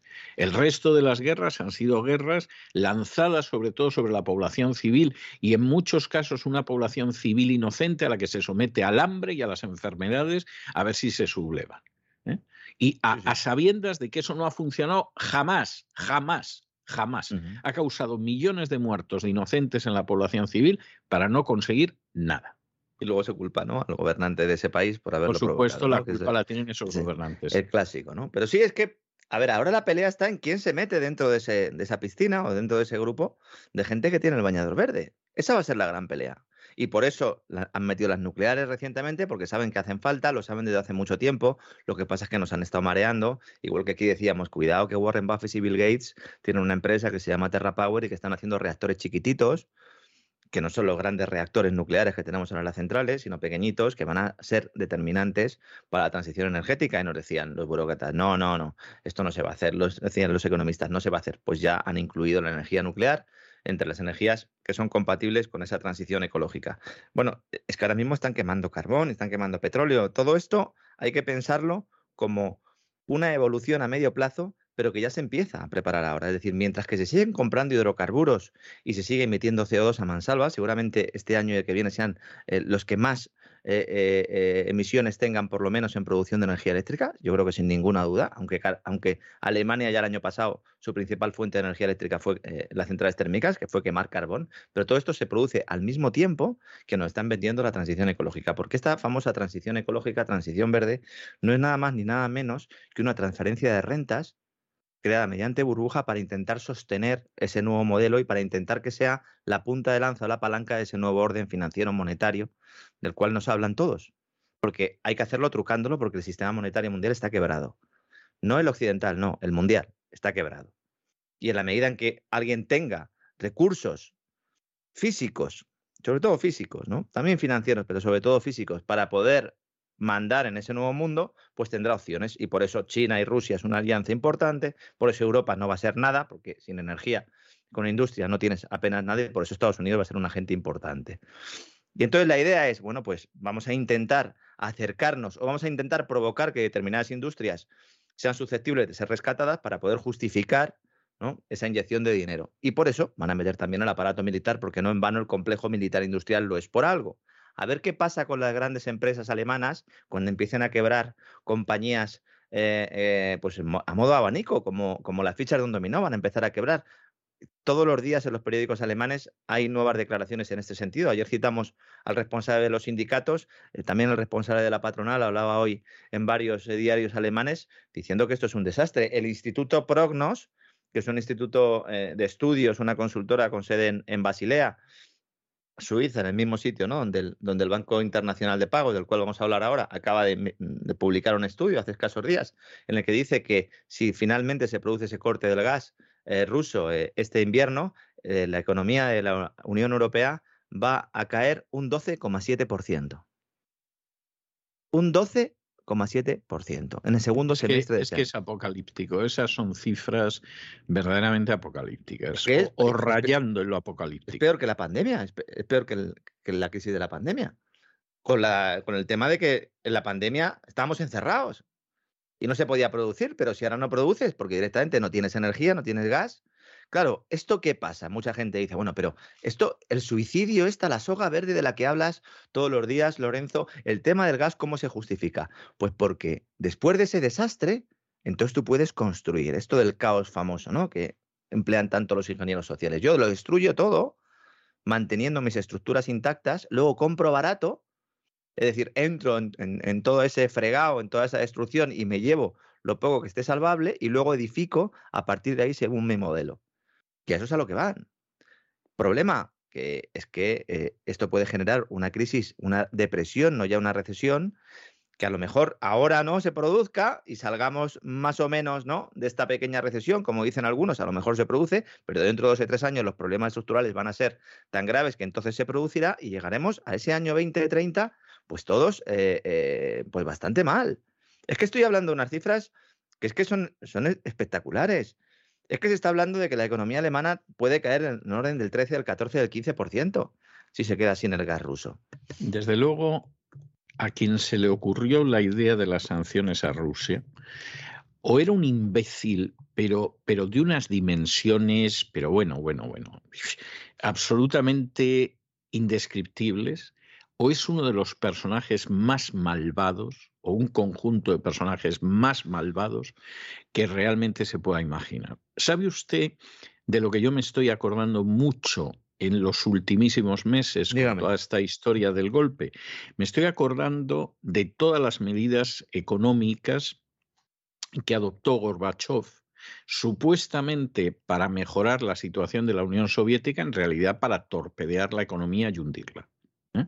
Y yo hace muchos años, pues eso, hace treinta y tantos años, eh, me creía la historia oficial de Gorbachev como personaje que quería mejorar la Unión Soviética y que adoptó medidas para mejorarla, pero le salieron mal y entonces al final pasó lo que pasó. Bueno, hace muchos años, sobre todo después de dedicarle muchas horas a estudiar la documentación rusa, que estoy convencido de que Gorbachev era simplemente un agente de potencias extranjeras cuya misión era volar desde dentro de la Unión Soviética y lo consiguió.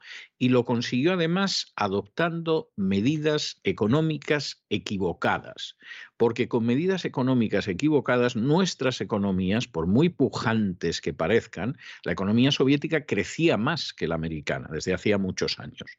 Eh, también es verdad que porque había quedado devastada después de la Segunda Guerra Mundial y claro, pasaba como la economía española con Franco, que tenía unas tasas de crecimiento tremendas porque venía de muy atrás.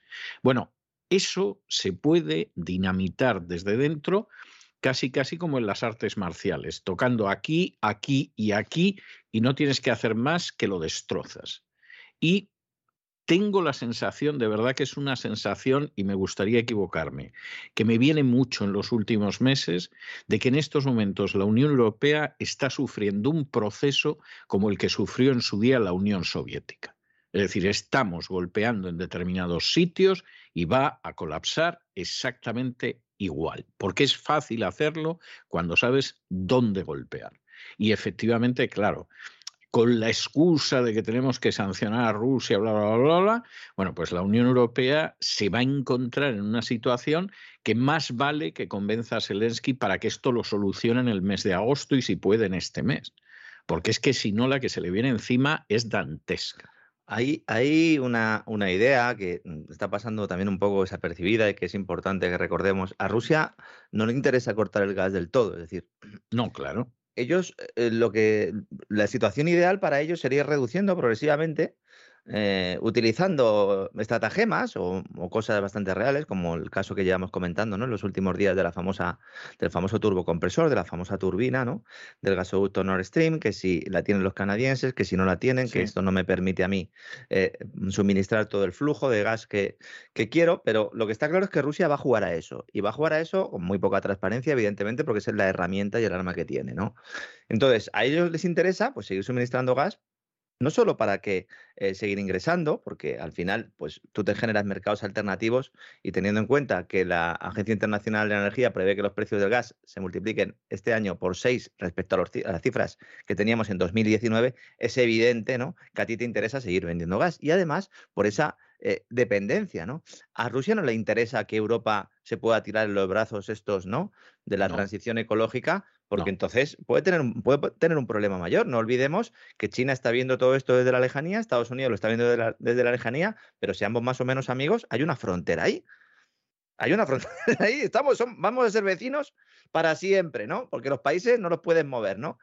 Eh, por lo menos hasta ahora no ha habido ningún caso eh, con el tema de Israel se estuvieron a punto ¿no? de llevárselos a la Patagonia, pero eso sería otra historia. ¿no? yo estoy convencido de que esto es un proceso de voladura controlada. Yo creo que ya dentro de unos meses o después de unos meses de análisis eh, yo ya he llegado a esa conclusión. Estoy bastante seguro, por lo menos creo que hay suficientes indicios para decir que se intenta buscar un desastre para provocar ¿no? un cambio de paradigma de igual manera que cuando Nixon salió eh, en televisión para decir que se había acabado el patrón oro y luego nos vendieron todo el tema de la crisis de los años 70 como si no tuvieran nada que ver y tienen mucho que ver. Lo vamos a analizar en, futuros programas. Pues yo creo que estamos en un momento de paradigma muy similar, ¿no? Claro, lo que necesitan es si ya tienen un enemigo, necesitan algo sobre el que construir e, esa nueva catedral, ¿no? Un nuevo tótem, ¿no? Y este tótem es lo verde. Ese cisne verde del que nos hablaba el Banco Internacional de Pagos, que ya publicó en 2020, el año de la pandemia, un informe hablando de ese cisne verde, tomando la figura del cisne negro, la metáfora de Nassim Taleb, para anticipar una crisis financiera creada precisamente por el cambio climático, o más bien por la forma en la que los reguladores financieros y económicos eh, tratarían el cambio climático. Esto es una gran trampa también argumental, muy similar a la utilizada cuando se habla de los efectos económicos de la guerra de Ucrania. Es una falacia trabajada y sencilla al mismo tiempo, porque la causa del problema no es el hecho en sí. Es decir, que cambie el clima o que haya guerra en Ucrania eh, no es el problema para los demás, sino las supuestas soluciones y respuestas que dan los burócratas del resto del mundo a estos hechos. En el caso de Ucrania, las sanciones a Rusia, sanciones boomerang, evidentemente, que afectan más a ciudadanos de los países europeos, y si hablamos de crisis financiera climática, pues una crisis artificial, porque el riesgo financiero climático, insisto, nos lo hemos inventado. No es algo que esté relacionado con criterios de mercado, sino con esa soga verde de la que hablamos siempre, ¿no? Entonces, esto es lo que se va a hacer para justificar esa recesión y ese posterior rescate de quienes las élites consideren o le hayan puesto previamente la etiqueta de verde. Eh, resilientes somos nosotros, porque vamos a tener que aguantar carros y carretas, inclusivos seremos todos porque al final en esto sí que no hay diferencia de género porque todos vamos a pillar por todos los lados, ¿no? Hay un informe de la Correduría de Seguros y Consultoría de Riesgos en Marsh que dice que el 90% de las empresas del índice Euronext, podríamos decir el 90% de las empresas cotizadas europeas, considera que esto del SG, estos riesgos derivados, son el principal desafío al que se enfrentan, muchísimo más que a un problema de crisis energética. Fíjese hasta qué punto los burócratas han metido la mano ahí. Hay 40.000 millones de euros de deuda corporativa europea con problemas ahora mismo, cuando a finales de 2021 la cifra era de 6.000 millones. es que se dice pronto, es que, es que son cifras mareantes. O sea, es de eso que dices, a ver qué cifra me ha dicho, déjeme que me siente, déjeme que me siente a ver si se me pasa. Sí, sí. A finales de 2021 la cifra era de 6.000 millones y yo estaba diciendo ya que había problemas en la deuda corporativa europea.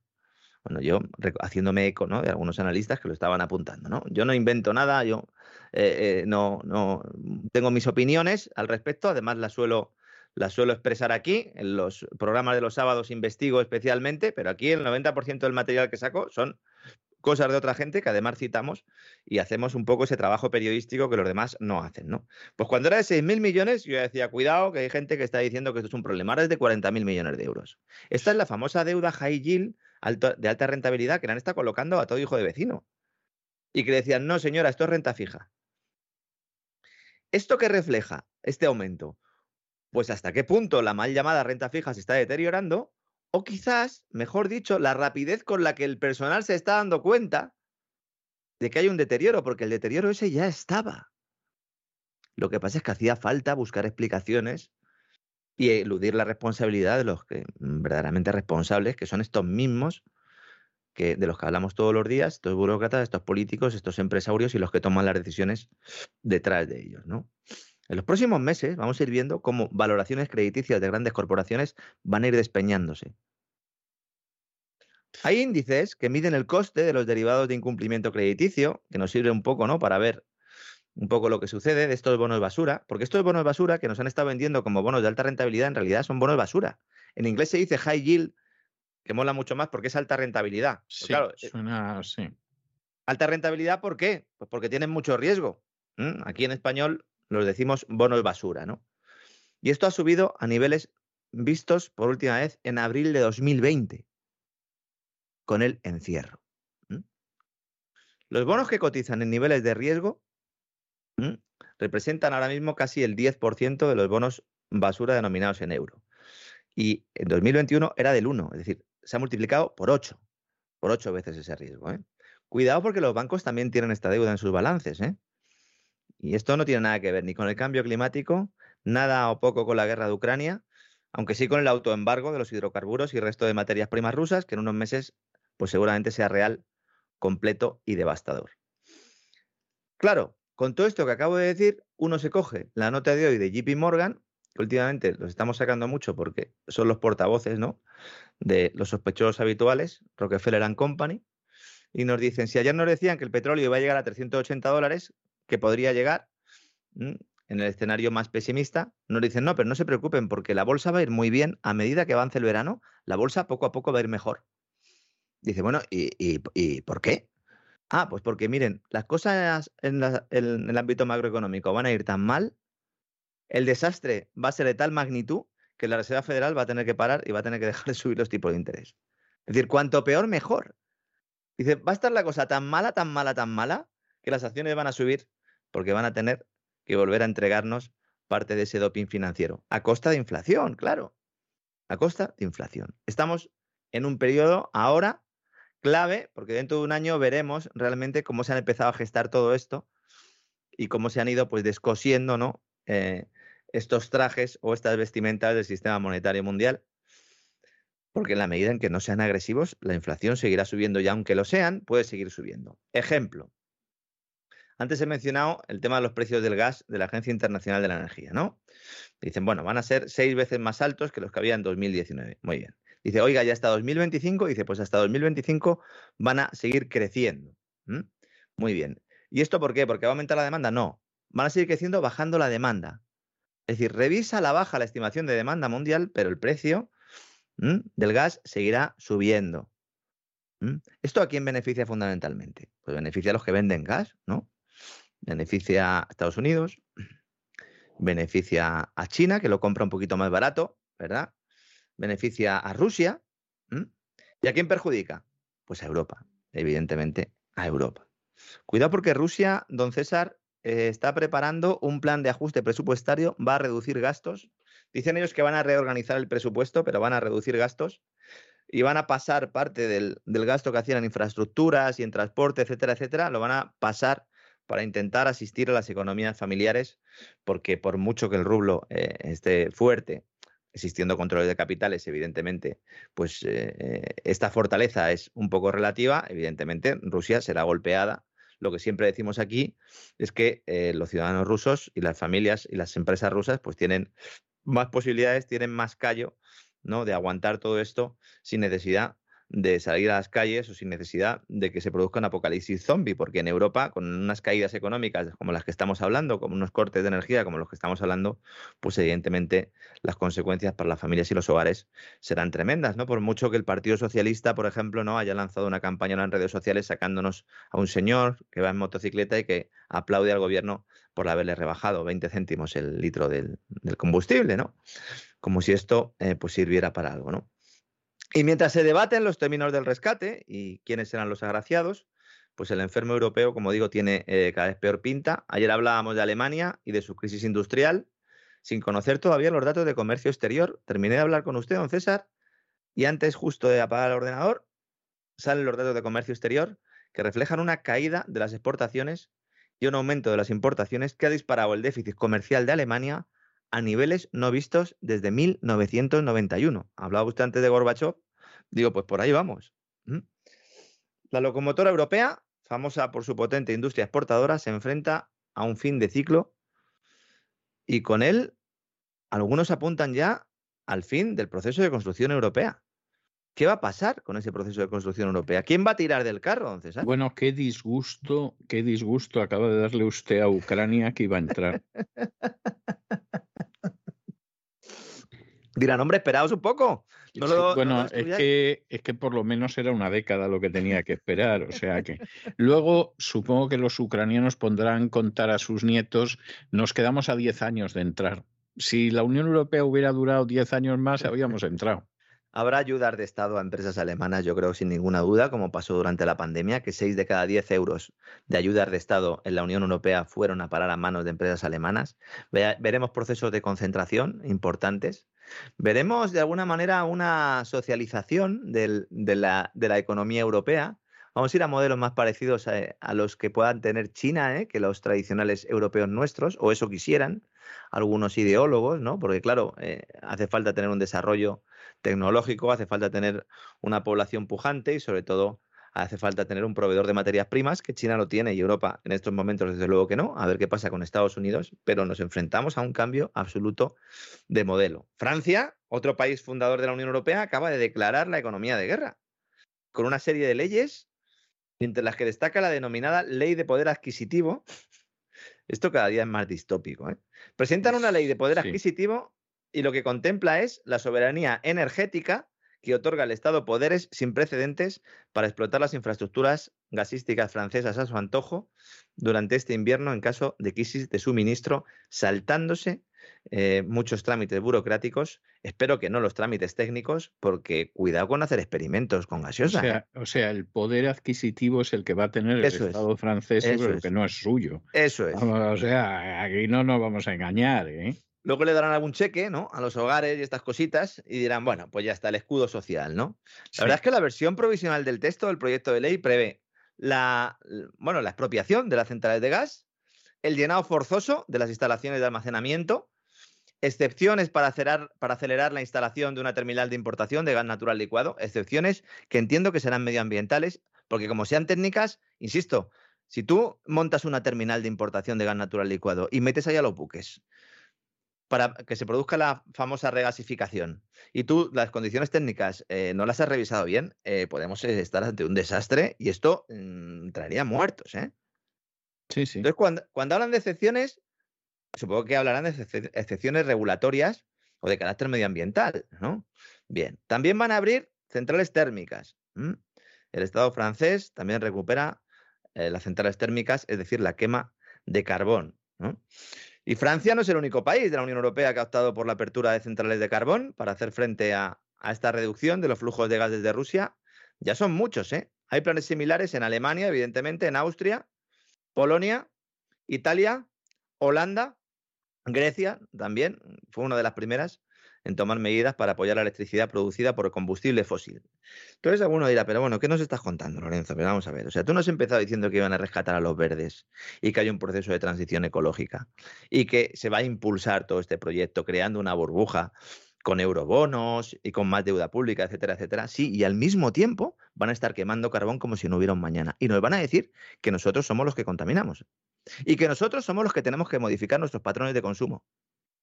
Y nos pondrán impuestos a las energías que sean más contaminantes, mientras que ellos producen electricidad con esas fuentes de energía. Porque ni es que no hay otra, no se la voy a comprar a Putin, que es muy malo. Ese es lo peor de todo esto. Porque si me dijeran, miren, nosotros apostamos por el tema de la transición ecológica y no vamos a quemar ni, ningún tipo de hidrocarburo. Bueno, pues ustedes hacen un plan, reorganizan su economía, le dicen a la población que va a vivir en las cavernas durante unos años y a lo mejor dentro de 15, 20 o 25 años, a lo mejor tenemos una sociedad sin CO2. Yo lo dudo mucho porque, insisto, los hidrocarburos son mucho más ¿no? que producir electricidad. Pero bueno, no lo podemos creer. Pero claro, las dos cosas a la vez no pueden mantener. No me puede estar diciendo a mí, oye, cómpreme los criterios medioambientales y que tu principal fuente de producción de electricidad sea la quema de carbón. Sí, sí, sí, sí, sí.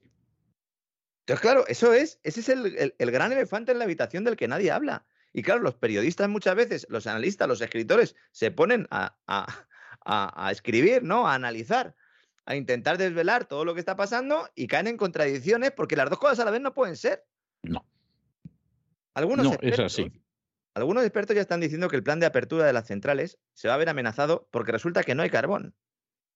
Dicen, muy bien, ustedes quieren quemar carbón, van a abrir las centrales. ¿Dónde está el carbón? Porque es que el carbón también se lo comprábamos a los rusos. El 46% del consumo total de carbón de la Unión Europea era combustible fósil de Moscú. Carbón me refiero, ¿eh? El 40% lo ocupa el gas y el 27% el petróleo. Es decir, hay aún más dependencia del carbón ruso. Y este, a partir del 10 de agosto, no se compra, en teoría. Yo no sé si luego lo traerán de Strangis o no lo traerán. El precio del carbón está experimentando un crecimiento sin precedentes. Porque nos estaban diciendo que no, que ya carbón no. Verde y negro a la vez, don César. Como el Betis, como el uniforme del Betis cuando llevan el pantalón negro. El gas se ha encarecido un 700% en Europa desde principios del pasado año, según Bloomberg, una cifra muy parecida a la que daba la Agencia Internacional de la Energía. ¿no? Y ante esto, pues muchos analistas dicen, no, esto es un riesgo, pero también una oportunidad. Existe el riesgo de que haya divisiones y conflictos internos entre los estados de la Unión, porque claro, en el momento en el que empiecen a aplicarse racionamientos, la gente dirá y le preguntará a sus gobernantes, oye, ¿por qué yo tengo que racionar mi energía si el alemán está consumiendo esa energía, ¿por qué yo tengo que darle la energía a un alemán? ¿O por qué un italiano tiene que tener energía antes que un holandés? Este debate se va a producir dentro de tres o cuatro meses. Naturalmente, naturalmente. Porque es que la Comisión Europea ha determinado que se establezcan racionamientos de energía en todos los países si uno de ellos tiene problemas. Esto implica que España puede tener asegurado, por ejemplo, su suministro de gas porque tenga almacenamiento y porque siga viniendo de Argelia, pero a lo mejor tenemos racionamientos porque los alemanes no tienen suficiente. En el informe ese que he citado antes de Prognos, el que hablaba de la depresión, de esa caída del PIB europeo del 12,7%, en el caso de que hubiera un corte de gas ruso absoluto, ahí se plantea que si se cierra el grifo completamente, el 50% de la, de la demanda alemana no puede ser cubierta. La mitad de la demanda. Entonces tiene que ser cubierto entre todos. Entonces dicen, bueno, puede haber conflictos internos. Por eso desde los poderes públicos tenemos que hacer un llamamiento para la unidad. Decía esta mañana Bloomberg, los mercados energéticos podrían ser un buen punto de partida para la unidad. En lugar de esperar a que más países pongan en marcha planes de emergencia para el gas, la Unión Europea debería declarar una emergencia regional. Hay que presionar a los países para que compartan lo que tienen en lugar de acapararlo, dice Bloomberg. Ya, ya, ya, ya. Viva el mercado libre. ¿eh? Qué bonito, ¿eh? Y además para que compartan lo que tienen, claro, sí, sí. Sí, lo que pasa es que eso siempre se comparte en ciertas direcciones. claro. que... Y dicen desde Estados Unidos, porque Bloomberg al fin y al cabo es Estados Unidos, ¿no? Dice, esto significaría también presionar a Alemania y a los Países Bajos para que mantengan abiertas las centrales nucleares y los yacimientos de gas cuyo cierre está previsto. Claro, y para que compartan, ¿eh? Claro. O sea, sobre todo para que compartan, sí, sí. Dice, bueno, y de momento vamos a ir creando ya un fondo de compensación de unos 20.000 millones de euros, ¿no? Financiado mediante préstamos conjuntos para la solidaridad energética. Y esto es lo que tenemos ahora, en estos momentos, ¿no? Esto lo vamos a ir viendo cómo se va desarrollando. Entonces todavía son embriones hay muchas cosas que estamos comentando aquí que son simplemente ideas que tienen los burócratas, pero ya empezamos a ver configuraciones de mensaje. Eh, vamos a aprovechar este verano sobre todo para mm, darnos cuenta de la situación en la que estamos, porque el ruido que va a haber en otoño y en invierno va a ser tan elevado que no vamos a tener tiempo de pensar. Es decir, las decisiones hay que tomarlas ahora, desde el punto de vista familiar, desde el punto de vista empresarial. No esperen a septiembre, octubre, porque la ola va a ser tremenda. ¿no? Bueno, en España el mensaje ya ha cambiado, de hecho, don César. Ahora, la vicepresidenta económica, Nadia Calviño, que hace unas semanas seguía todavía hablando de la robusta recuperación que a su juicio se estaba produciendo en la economía española, ahora nos dice, sin inmutarse y con la misma cara de cemento armado que antes, que los próximos trimestres van a ser complejos para familias y empresas ante un escenario de inflación más persistente y elevado de lo previsto. Mire, yo después de ver este fin de semana al director de La Razón, a Francisco Maruenda, diciendo que Ucrania ha perdido la guerra y que esto no se puede alargar, yo ya sinceramente me creo cualquier cosa.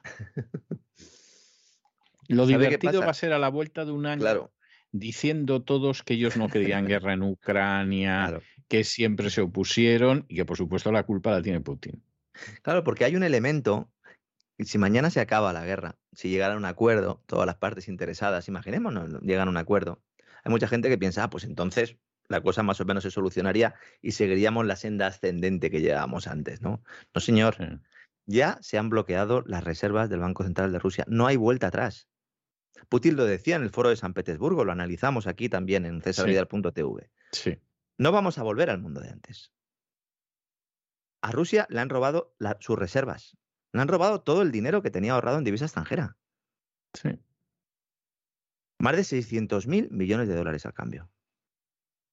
Se lo han robado. Y se lo pueden robar a cualquier otro país. No hay vuelta atrás. China había iniciado un movimiento con Rusia hacía ya mucho tiempo y ahora pues de alguna manera lo está respaldando. Vamos a hablar ahora al final del programa de China y de Estados Unidos y de esa relación de amor-odio. Se necesitan, pero evidentemente en público se tienen que pelear, ¿no? Lo cual pues nos está llevando a situaciones de lo más dantescas, ¿no? Bueno, después de decir esto la señora Calviño dice, ¿cómo que van a ser complejos para familias y empresas? ¿Y para ti no? Es que ella misma lo dice. Dice, no, no, esto va a ser muy complejo para las familias y las empresas. Claro, para el Estado no, ¿no? Para el sector público no, ¿no? Que vais a seguir cobrando como si no hubiera mañana, que vaya a seguir esquilmando a la población, que vaya a seguir aprovechando de la inflación. Esta señora, hace pocas semanas, aseguraba que la inflación bajaría notablemente en la segunda mitad de año. Esto lo hemos visto, con titulares abriendo periódicos en España. Las mentiras tienen las patas cada vez más cortas.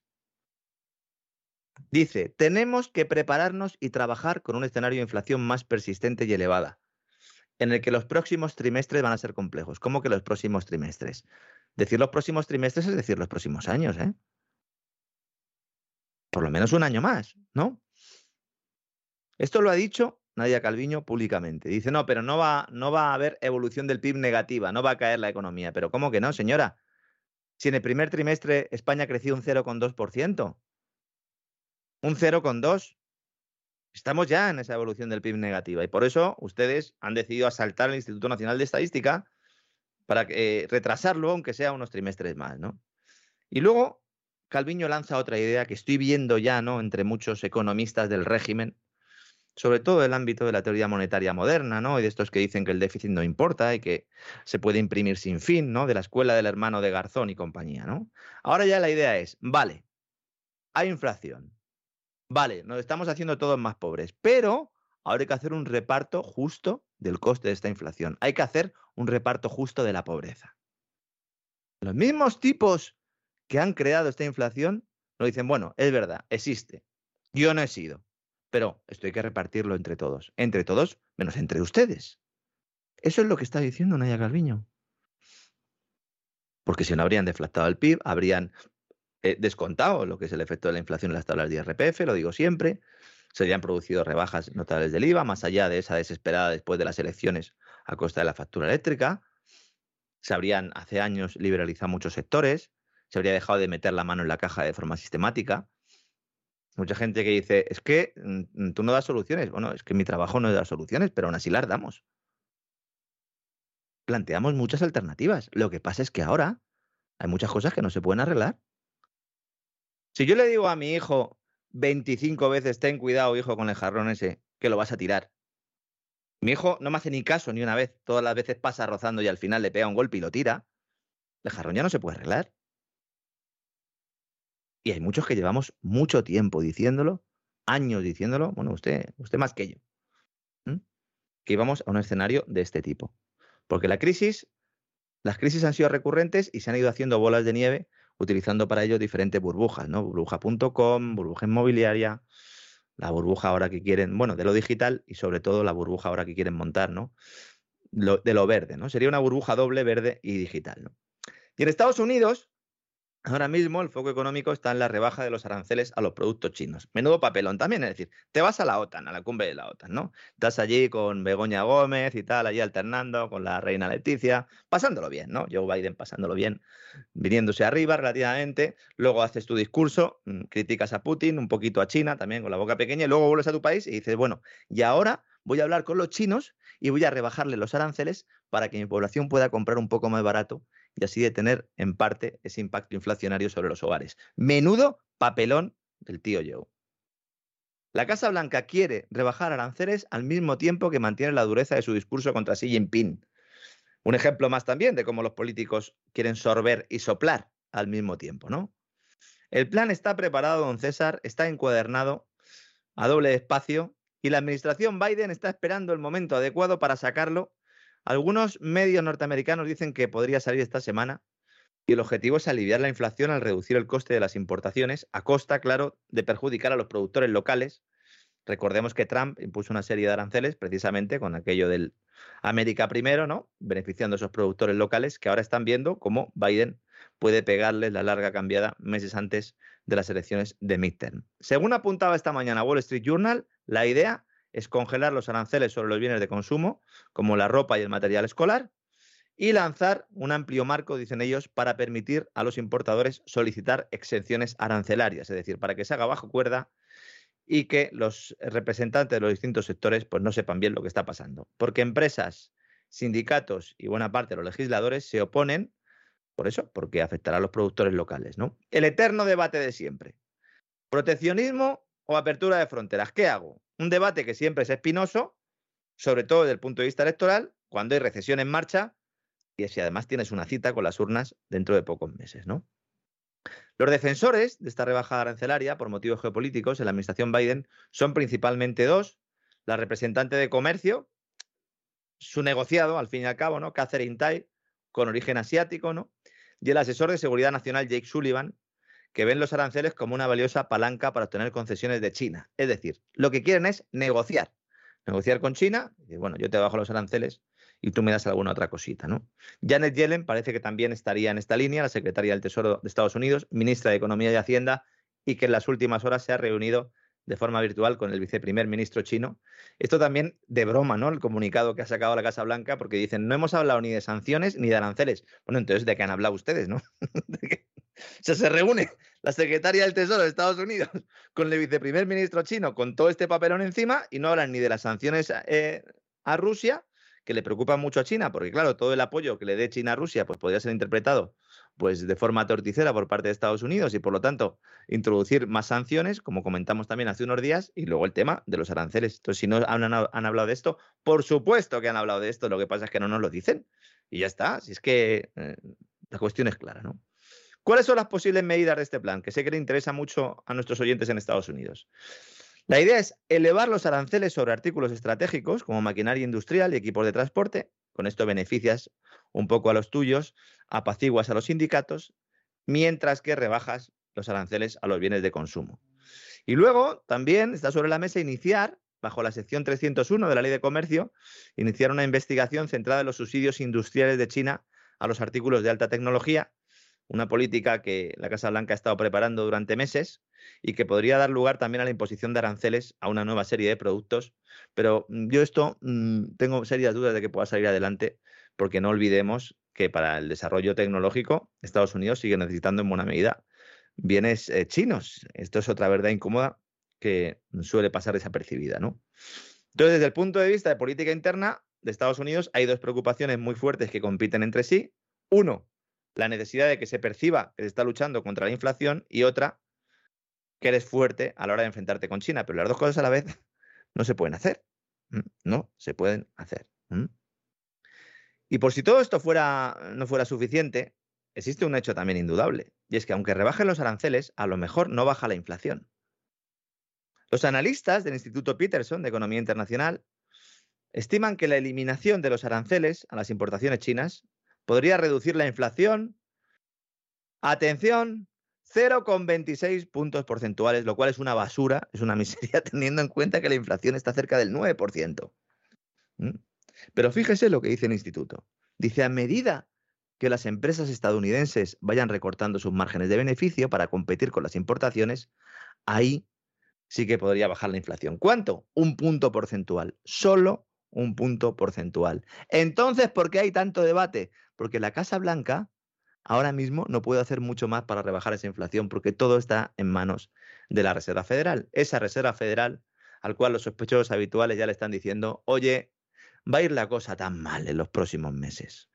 Os vais a pegar un golpe tan importante. Van a quebrar tantas empresas que al final vais a tener que volver a sacar el Monopoly, vais a tener que volver a imprimir billeticos, me los vais a dar a mí, que yo los alimento, eh, eh, os los administro y me alimento de ellos convenientemente.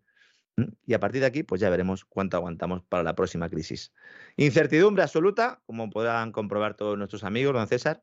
Estamos en un momento en el que nadie sabe realmente muy bien lo que puede ocurrir, pero yo creo que la línea general sí la vamos definiendo aquí en cada uno de los programas. insisto, nosotros no estamos aquí para dar soluciones, somos periodistas, nosotros contamos lo que está sucediendo y en la medida de nuestras posibilidades, pues hacemos análisis más o menos certeros. Pero esto es un programa informativo, al fin y al cabo. Efectivamente, es un programa informativo y de análisis también. Sí, sí, sí. Esa, esa es la historia, ¿no? Es, es así, evidentemente. Bueno, don Lorenzo, muchísimas gracias por todo y nos volvemos a encontrar mañana, Dios mediante. Un abrazo muy fuerte. Hasta mañana, don César. Un fuerte abrazo.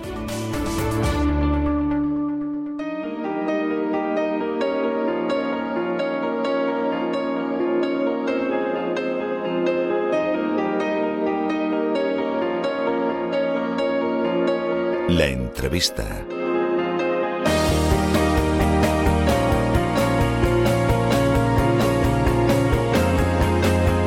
Estamos de regreso y estamos de regreso para una de esas entrevistas que ustedes saben que practicamos casi todas las semanas y que están además relacionadas con cuestiones que no suelen ser abordadas por los medios de comunicación, que rehuyen, por supuesto, los políticos, pero que forman parte de la vida cotidiana y que casi podrían unirse a un rótulo que dijera mañana le puede suceder a usted.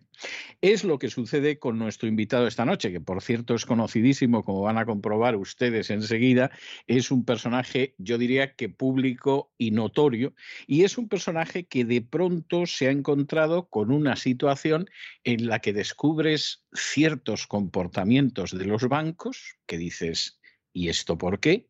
Y a continuación uno tiene que preguntarse si en eso no están relacionados los bancos, quizá la agencia tributaria, o quizá el deseo de que determinadas personas si fuera posible que se estén calladitas y que se dediquen a otra cosa. Les estoy hablando y vamos, van a reconocer ustedes enseguida lo de público y notorio como algo que es una muy modesta descripción de la realidad. Les estoy hablando de Alvise Pérez. Alvise, muy buenas noches, muy bienvenido.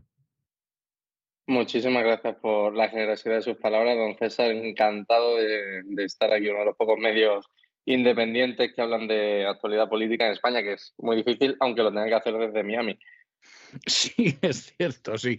Vamos a ver, Alvise, hay, yo creo que hay varias cuestiones. Alvise Pérez puede gustar, puede disgustar, puede plantear eh, hipótesis que hay gente que abraza y otra gente que las puede mirar con escepticismo, se pueden indignar, pero yo creo que una de las cosas que no se puede discutir a día de hoy es que Alvise Pérez es muy independiente, es decir, es una persona que en estos momentos nadie relacionaría con los grandes grupos mediáticos, con los grandes poderes financieros, con los grandes partidos políticos, etcétera, sino que discurre con una enorme independencia y dentro de esa enorme independencia, pues además se dedica a sacar cosas que por regla general no suelen sacar los medios convencionales.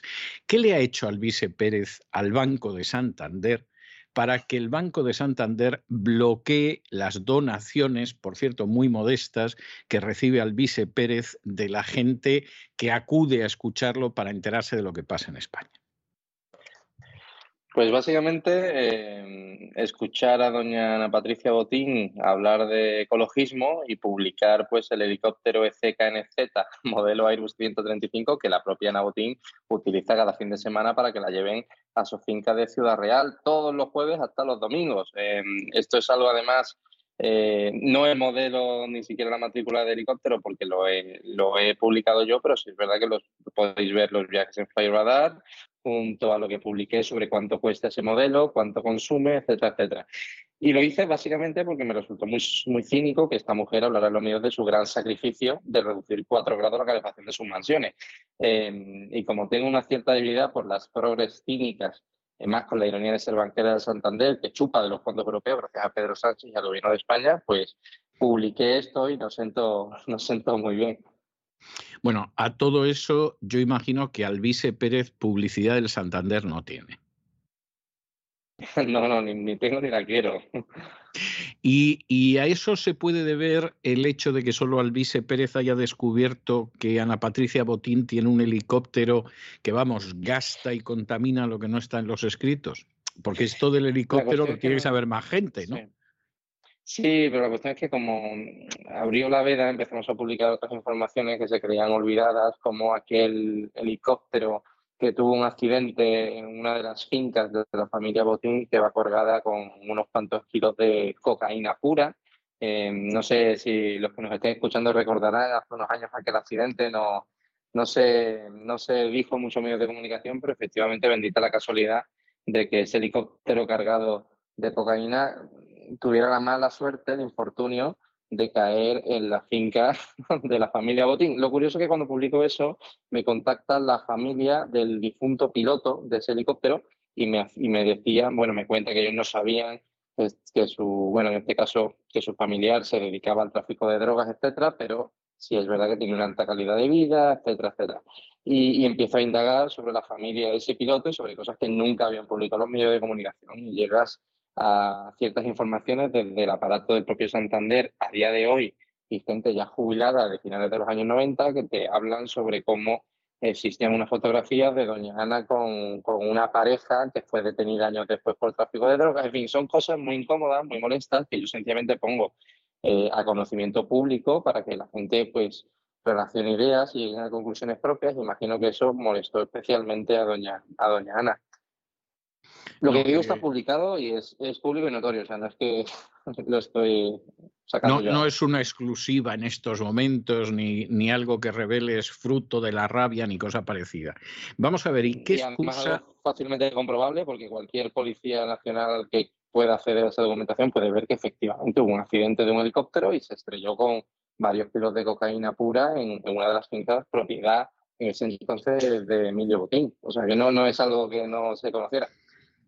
Eh, ¿qué, ¿qué, sucede? Vamos a ver, estamos hablando de que la publicidad eh, del Santander ni la tienes ni la quieres, lo cual es un punto de vista que yo comparto al 125% como mínimo, o sea que puedo entenderte perfectamente en este sentido, pero tú has podido comprobar, te has podido enterar de cómo el Santander bloquea esas, insisto, modestísimas transferencias de oyentes que quieren apoyarte, que a lo mejor mandan 10 euros, 20 euros, etcétera. Eh, ¿qué, ¿Qué excusa o qué argumento qué razón da el Banco de Santander para bloquear esos donativos que se te dirigen? Es tan, es tan surrealista que le he pedido a mis seguidores que grabaran las llamadas de los propios agentes bancarios eh, que les explicaran eh, estos bloqueos, porque cuando me meto en todas las empresas regulatorias de Blanco de Capitales, etcétera, Rex PLC, OFAX, SDN la World Appliance, Acuity, he ido uno por uno a todas estas empresas de análisis e información Em, que se dedican básicamente a, dar herramientas a los estados para evitar el blanco de capitales, etcétera, la Oficina de Control de Activos Extranjeros de, dependiente del Departamento de Seguros de Estados Unidos. He ido todas, todas las listas de sanciones de la FAC, de la Official Foreign Asset Control. He ido una por una para ver si mi nombre aparecía en algunas de estas listas o incluso si la propia Hacienda Española me investigaba por blanco de capitales o alguna otra cosa. Cuando veo que no hay el más mínimo procedimiento abierto contra mí, porque cumplo con mis obligaciones en, fin, fiscales y, no, no, he tenido una multa de Hacienda en toda mi vida y me di cuenta que pese a ello, eh, tanto bancos nacionales como internacionales me están saboteando este tipo de este tipo de transacciones, además tan pequeñas, le pido evidentemente a mis, a mis seguidores que, que lo graben y hay una serie de grabadas eh, interlocutando con, con, personas de Santander donde se, se ve que no, que es obviamente normativa bancaria, pero no hay ninguna normativa bancaria que justifique una legal, ilegalidad tan flagrante. Y ahora estoy hablando con mis abogados de ver cómo lo afrontamos judicialmente contra el Grupo Santander. Em, quien haya podido leer, escuchar el audio de la, de la conversación telefónica entre diversas personas del Santander y las, y las que se supone que quieren hacer esas transacciones, verá que es un absurdo increíble. O sea, ¿cuántas personas que nos estén ahora mismo escuchando, don César, ha hecho bizums de 20 euros y jamás el banco le ha llamado para pedirle la dirección, el nombre, los apellidos, la fecha de nacimiento y la nacionalidad de la persona a la que lo hace ese bizum? Bien, pues esto está pasando conmigo. Además, es que hay algo que a mí me parece absolutamente absurdo, porque yo voy a conceder que, no sé, una persona te manda 6.000 euros y, y yo Perdón, y yo comprendo que esa, eh, eso puede encender las alarmas por algún lado. Aquí viene una cantidad importante, además viene de Panamá, por, caso, y entonces a ver quién está financiando aquí al vice. Pero claro, cuando tú estás viendo gente que está en territorio español y que está mandando, pues eso, 10, 20 euros. Pero, pero y que no son ingresos de efectivo, son ingresos de bancos españoles y de que nunca superan los 20 o 50 euros. Exactamente. Y entonces ahí es para decir, pero bueno, ¿usted se cree realmente que se puede blanquear dinero? Como por cierto lo ha hecho el Santander y tiene alguna sentencia condenatoria aquí en Estados Unidos. Eh, ¿Usted cree que se puede blanquear dinero con sumas de, de 10, 20, a lo sumo 50 euros? O sea, pero esto en qué cabeza cabe? O sea, esto es algo absolutamente disparatado en este sentido. Eh, vamos a ver, otra cuestión más por ampliar un poco el espectro de lo que estamos hablando. En un momento determinado, eh, no hace mucho, muy recientemente, tú has señalado que tenías una lista de periodistas que de alguna manera eh, se convertían en bastantes comprensivos a la hora de dar noticias o de no darlas porque eh, recibían ayudas, por decirlo de alguna manera, de distintos orígenes. ¿Tú crees que eso ha podido...? Mucho más, sí, mucho más generoso que yo lo termino. Yo he sido bastante más duro. Bien, no, no, me importa que repitas eh, la cuestión en tus, en tus términos, pero la cuestión a la que voy es, ¿tú crees que eso ha podido influir a que este acoso que, está sufriendo la gente que te quiere ayudar económicamente a través del Santander, pues los medios de comunicación en España hayan guardado un silencio sepulcral? Mm, bueno, si alguna conclusión llegué cuando dimití como jefe de gabinete en Ciudadanos era que eh, es imposible que exista una mafia, una mafia político-judicial sin que exista una mafia mediática que le dé soporte.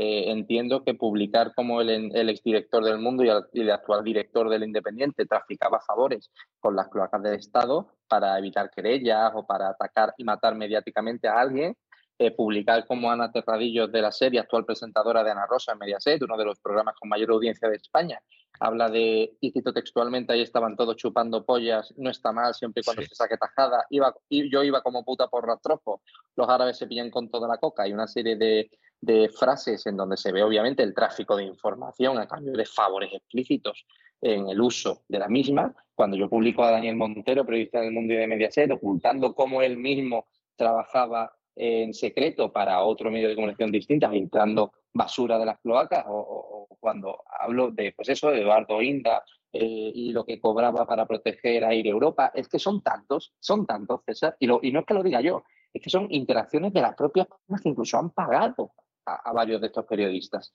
Entiendo que, que, acusar a esta gente con nombres, apellidos, audios exclusivos además y sin manipular de horas que cualquiera puede descargarse en mi canal de Telegram y, valorar por sí mismo es algo que no, no, no ayuda.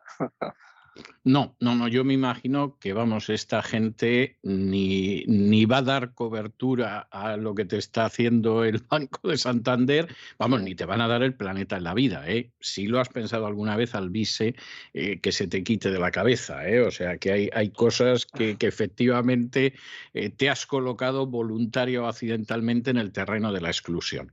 Hay otra información. Sí, no, no, pero no estamos para, para, la aceptación social, sí. No, bueno, claro, no estamos para, todo el mundo le gusta sentirse y ser querido, ¿no? Al final, meterte en la gama y sentirte amado es importante para la trascendencia del hombre, del ser humano. Pero también es verdad que ahora mismo no sale rentable eh, no silenciarme. Sale mucho más rentable silenciarme y que cobren los 140, 200, 400 mil euros al año que el Santander Central Hispano meta y esos medios de comunicación. Habría que hacerse una pregunta.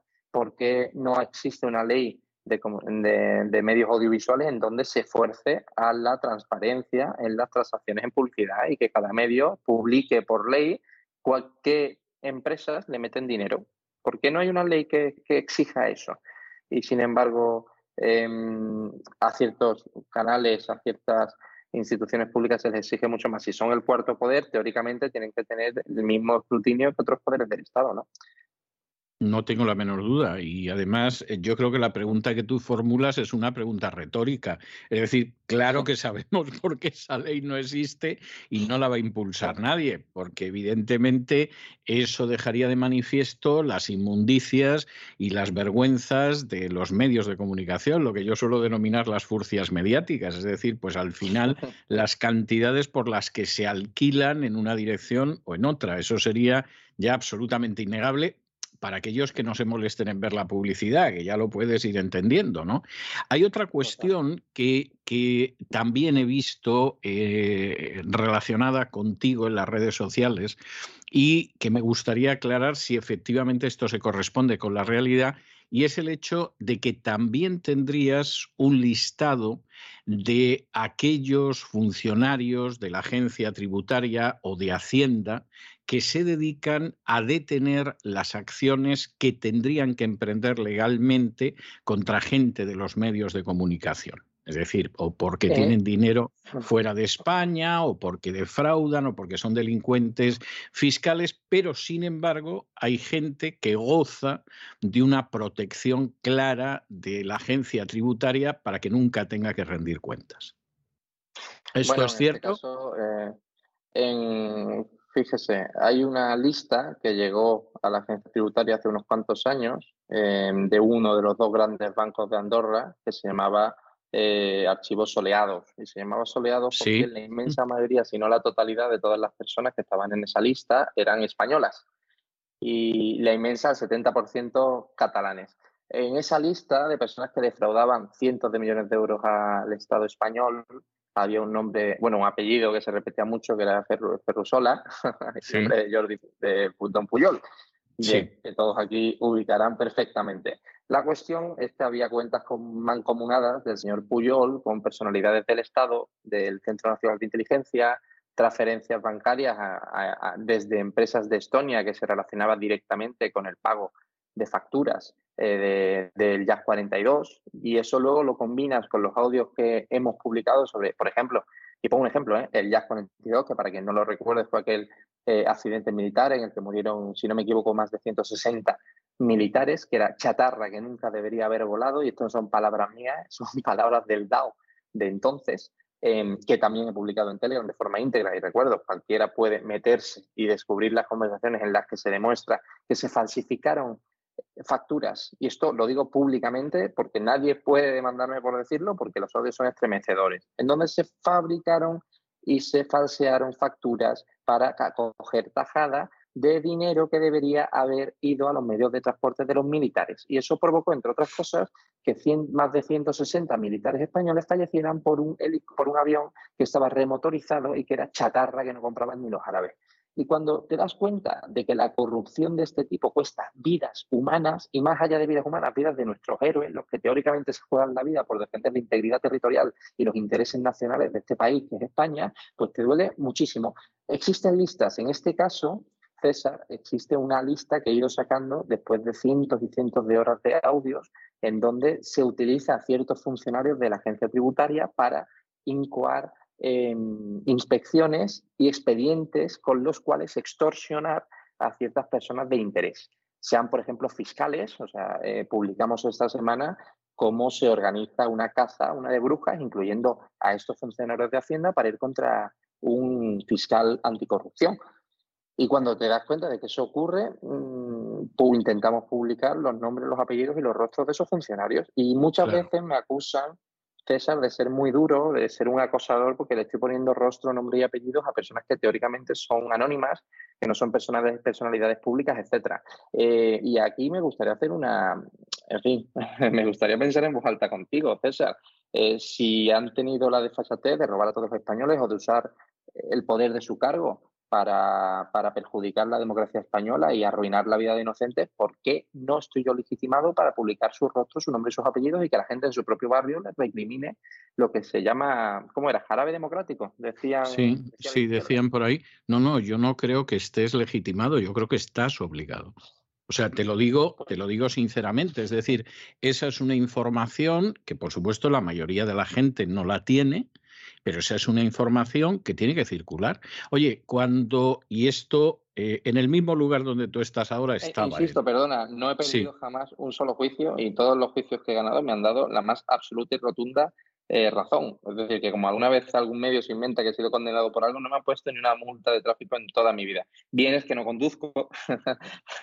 Yo tampoco. Nunca es. Bien, pues mejor eso que nos ahorramos en multas. Yo tampoco. Pero nunca, nunca, nunca he perdido un juicio.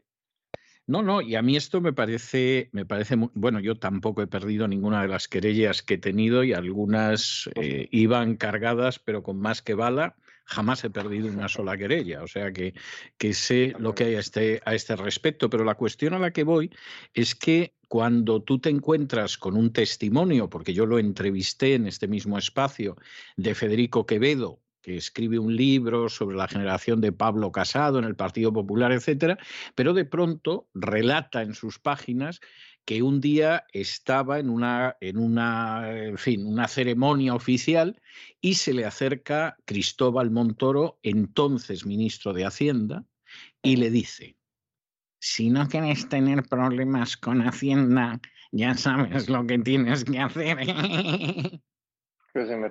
O sea, lo cual no tiene nombre. Entonces, esto lo cuenta Federico Quevedo en su libro, que es tremendo, cuenta otras cosas tremendas, pero para mí estas de las más tremendas, por supuesto, Montoro no ha desmentido nada.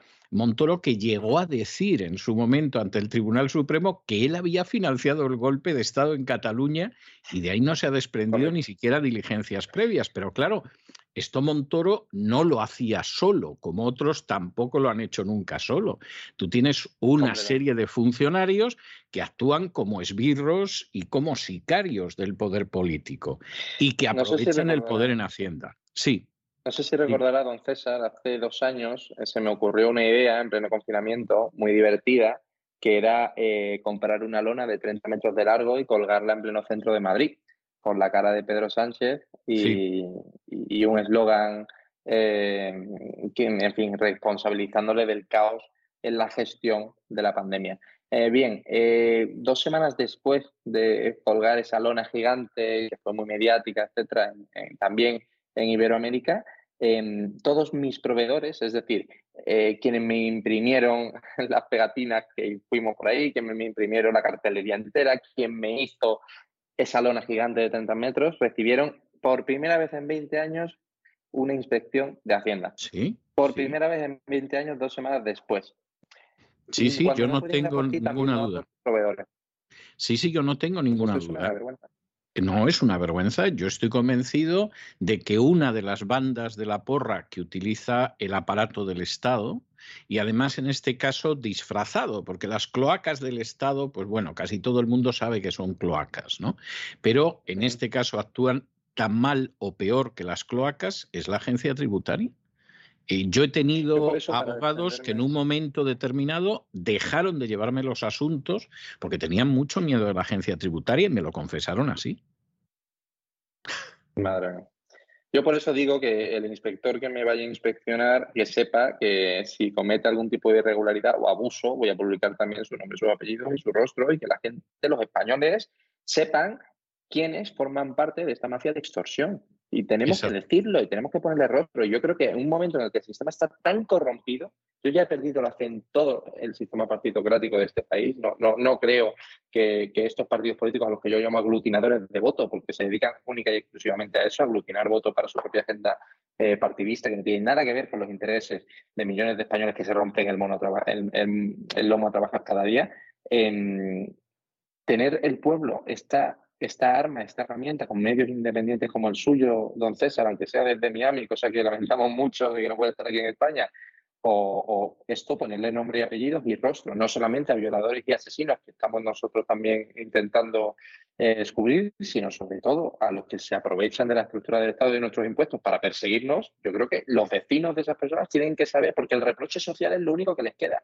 Bueno, yo creo que el reproche social, y yo creo que en un momento determinado, cuando esto, a pesar del manto de silencio que se esparce, pues efectivamente eh, lo vaya sabiendo más gente, yo creo que el siguiente paso es iniciar querellas por prevaricación contra estos sujetos, sentarlos en el banquillo, pedir el embargo de sus viviendas y de sus cuentas bancarias, como ellos hacen en contra de la ley cada lunes y cada martes y el resto de los días de la semana, y que efectivamente esta gente se enfrente con el muy deficiente aparato de administración de justicia que hay en España, pero que por lo menos sepan lo que es ese aparato, porque eh, nosotros hemos llegado a encontrarnos con casos, y además los hemos denunciado y los hemos publicado, de casos en los cuales no se conforman con quebrar económicamente a una persona mediante inspecciones que por supuesto, se salen totalmente de la legalidad. Eso lo hacen,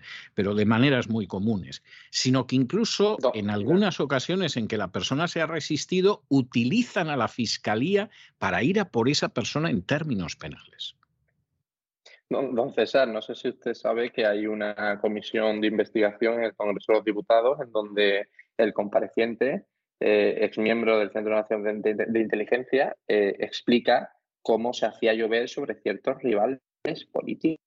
Sí, Era asesinar, era matar a alguien. Quiero decir, eso no ha salido en ningún medio de comunicación. Es decir, hay audios que he publicado también en donde se habla de lo fácil que es sacar un coche de la carretera. Es que cuando miramos por encima del hombro a países como Colombia o a países como Italia y la mafia italiana, no nos damos cuenta que en este país tenemos nuestra propia mafia. Y es una mafia política, judicial eh, y, mediática. Y quiero decir, vale, yo denuncio esto. He cogido y denunciado en múltiples, en múltiples ocasiones al fiscal anticorrupción, eh, la Fiscalía Anticorrupción en, Madrid, en la Comunidad de Madrid. ¿Sabéis? El actual fiscal anticorrupción está puesto a dedo por la fiscal general Dolores Delgado, grabada ocultando un presunto caso de, de, abuso sexual a menores en Cartagena de Indias, Colombia. Es que, claro, eh, yo no tengo ninguna confianza, salvo en primera instancia, porque sí que son jueces independientes, por eso lo gano todos en todos los juicios en los que me han intentado imputar hechos falsos. no tengo ninguna confianza en el sistema judicial español, lamentablemente, y eso hace que, claro, que te fuercen a ser un poco antisistema. A mí no me gusta eh, ir de justiciero publicando el rostro en nombre de personas que son presuntamente inocentes hasta que la justicia determine lo contrario. Pero claro, si estamos publicando audios donde comprar a un juez en España vale 80.000 euros, es que es duro de decir, pero eso está pasando. Si estamos escuchando audios en donde el caso Estampa, por ejemplo, los casos de corrupción, de tráfico de drogas dentro de un partido político se tapan porque el señor José Bono eh, amenaza con publicar documentos de confidenciales que cogió de su etapa en el ministerio en el que fue ministro, hombre, ¿qué, ¿qué confianza podemos tener en el sistema judicial español? Yo no tengo ninguna confianza. Es que un juez sin ningún motivo te puede meter tres años de prisión preventiva y la multa son 600 euros. Es que es inaceptable. Sí, bueno, de hecho, fíjate, de nuevo, por citar una de las entrevistas que hemos hecho en este programa, hace unos meses yo entrevisté a Juan Fernández Miranda y a Javier Chicote por un libro que a mí me parece interesantísimo, que es una biografía del que fue director del CNI, de, entonces CSID, que era el general Manglano, es una biografía que se llama El jefe de los espías. Este libro en el cual se reproduce, pero muy generosamente, los diarios, los dietarios, las notas de Manglano, establece sin ningún género de dudas que el CSIC CNI daba cantidades a los jueces. Y los jueces, a los que se les daba unas cantidades que parece que encima eran mensuales, pues claro, en un momento determinado también se les daba un telefonazo y ya sabían lo que tenían que hacer.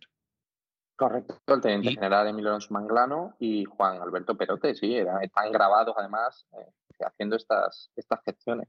Con lo cual, con lo cual tú dices, bueno, si en un momento determinado, pues uno se atreve a alzar la voz hacia la agencia tributaria, que es la banda de la porra, para seguir expoliando a los ciudadanos y llenando unos presupuestos que luego van a los bolsillos de gente muy indeseable o cosas de este tipo, pues tener problemas. Yo a veces he dicho, al vice, no necesariamente esto hay que tomarlo como una regla totalmente fija, pero yo a veces he dicho que en la profesión periodística, no si tú te dedicas, pues qué te voy a decir yo, a radiar los partidos de baloncesto, a contar eh, la vida social, etcétera. Por regla general no vas a tener problemas. Pero cuando tú efectivamente creas problemas al poder, porque informas de aquello que los distintos poderes no quieren que se informe, para ti se abre una, un camino que tiene cuatro fases. En la primera fase intentan comprarte. No es que lleguen y te dejen un maletín en la mesa, pero te ofrecen este trabajo, el otro, hombre, tampoco te pongas así, en fin. Primera fase. Si eso falla. ¿Qué tal tu familia? Exacto. Si eso falla, la segunda es que te dejan sin trabajo. Es decir, nosotros procuramos que no puedas trabajar en ningún medio. O sea, nos ocupamos de ello que sigues adelante porque acabas montando un blog, porque eh, estás en una red social, etcétera, pasamos a la tercera, te mandamos a la agencia tributaria. Y entonces ya no solo es que te dejamos sin trabajo, procuramos crearte una deuda que no se pueda pagar jamás, porque cada vez que la deuda prescriba iniciamos otra vez las actuaciones y con un fraude de ley podemos estar décadas persiguiéndote. Que sigues sin aprender la lección, te matamos. Y Muchísima gente, como tú dices muy bien, pues al final ha tenido un accidente deportivo, ha tenido un accidente de automóvil, en fin, cosas de este tipo que efectivamente colocan ya a la persona definitivamente fuera de juego. Yo vivo en Miami porque me salvé por muy poco de que me aplicaran ya la cuarta regla de esta regla. Me salvé por horas. Pero, pero esta es verdaderamente la situación y la gente tiene que saberlo. Es decir, al vice Pérez no es que le guste ir de llanero solitario.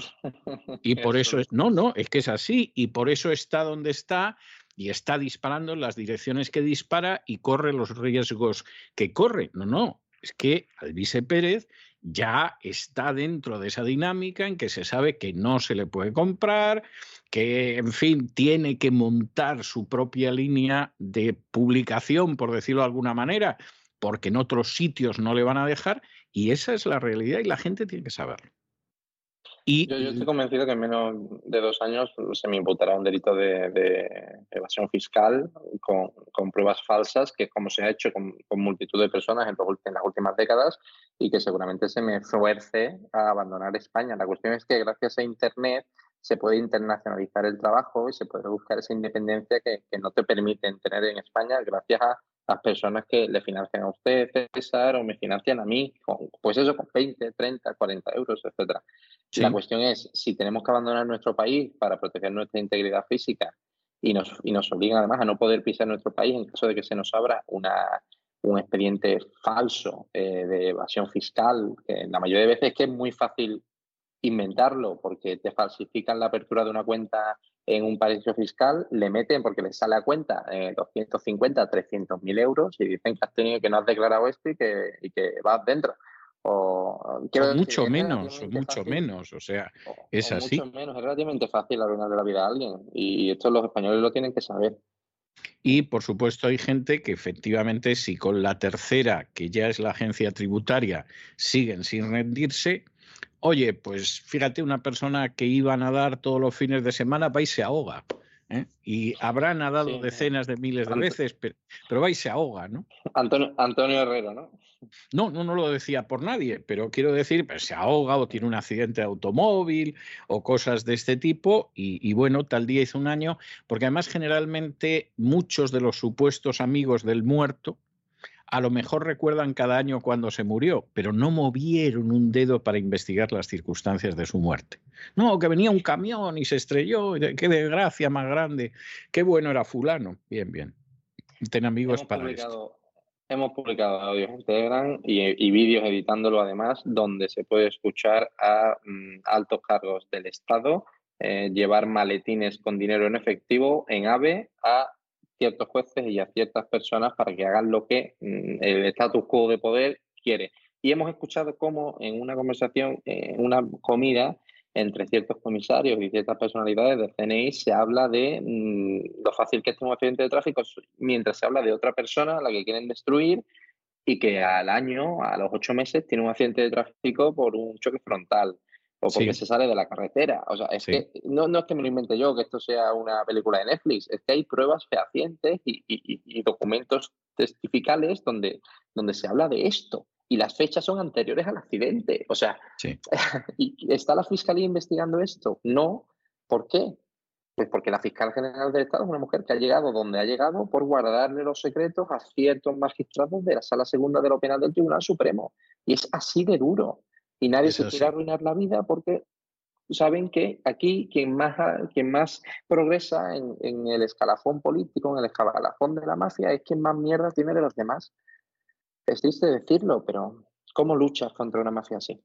No, es así. Yo recuerdo el título de una novela que yo leí en mi infancia, cuando yo era un ávido lector de novelas de Agatha Christie, hace muchísimo tiempo, esto que se llamaba Matar es fácil, lo cual a mí me parecía un título de lo más provocativo. Supongo que por eso compré la novela, que no recuerdo de qué trataba, pero había crímenes. Bueno, pues ese Matar es fácil desgraciadamente, tanto si hablamos de la muerte física como de la muerte pública, como de la muerte civil, como de la muerte fiscal, en España es facilísimo. Facilísimo. Pero entonces, imagínese, don César, que usted y a mí se nos va la pinza mañana, quedamos en Madrid y decidimos montar un partido político. Y que al montar ese partido político nos presentamos a las elecciones y queremos cambiar las cosas desde dentro. Bien, ¿cómo lo hace si el gobierno controla Indra? con las corrupciones y además documentos, contratos, emails que he publicado también, donde se demuestra irregularidades y directamente ilegalidades en compraventa de armamento militar a Azerbaiyán durante la época en la que tenía las sanciones impuestas por Estados Unidos. Cuando ves que, la, que, Indra, que es quien teóricamente eh, fiscaliza las actas de nuestras elecciones teóricamente democráticas, cuando ves que el gobierno controla correos, controla el INE, controla el CIS, etcétera, hasta qué punto puedes también confiar en que una alternativa política que tú monte yo, por ejemplo, un partido político, no vaya a ser saboteado falsamente por esa propia estructura. O, infiltrado. O infiltrado. O infiltrado. o infiltrado. ¿Qué alternativa tenemos entonces? no, pues es, es, complicado. Por cierto, no estaba yo pensando en sacar el tema, pero ya que, que lo has sacado, te voy a preguntar. Eh, tú que estuviste en Ciudadanos, en comunicación, o sea, tuviste una responsabilidad, yo creo que de, de relevancia. Cuando tú ves a lo que ha llegado Ciudadanos, pues yo estoy convencido que tú entraste en Ciudadanos, como le pasó a mucha gente, pensando que iba a ser una alternativa al Partido Popular, que iba a ser una alternativa al Partido Socialista y que podía ser un motor de regeneración dentro del sistema. Cuando tú ves en lo que ha terminado Ciudadanos, ¿cómo te sientes?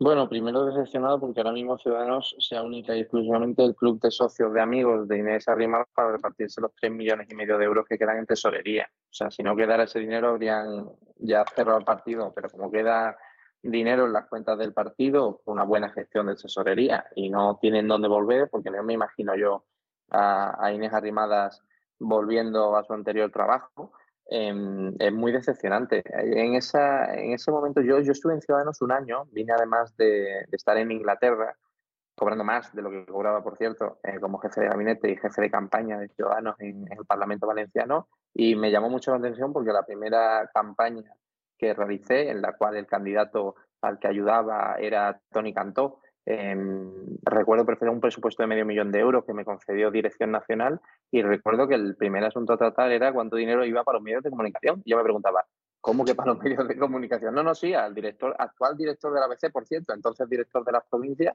hay que darle 80.000 euros. ¿Cómo que hay que darle 80.000 euros al director de las provincias? ¿Por qué? que nos va a hacer un reportaje tridimensional, vete a saber que. No, no, no, porque, hombre, como no le vas a dar dinero a los medios?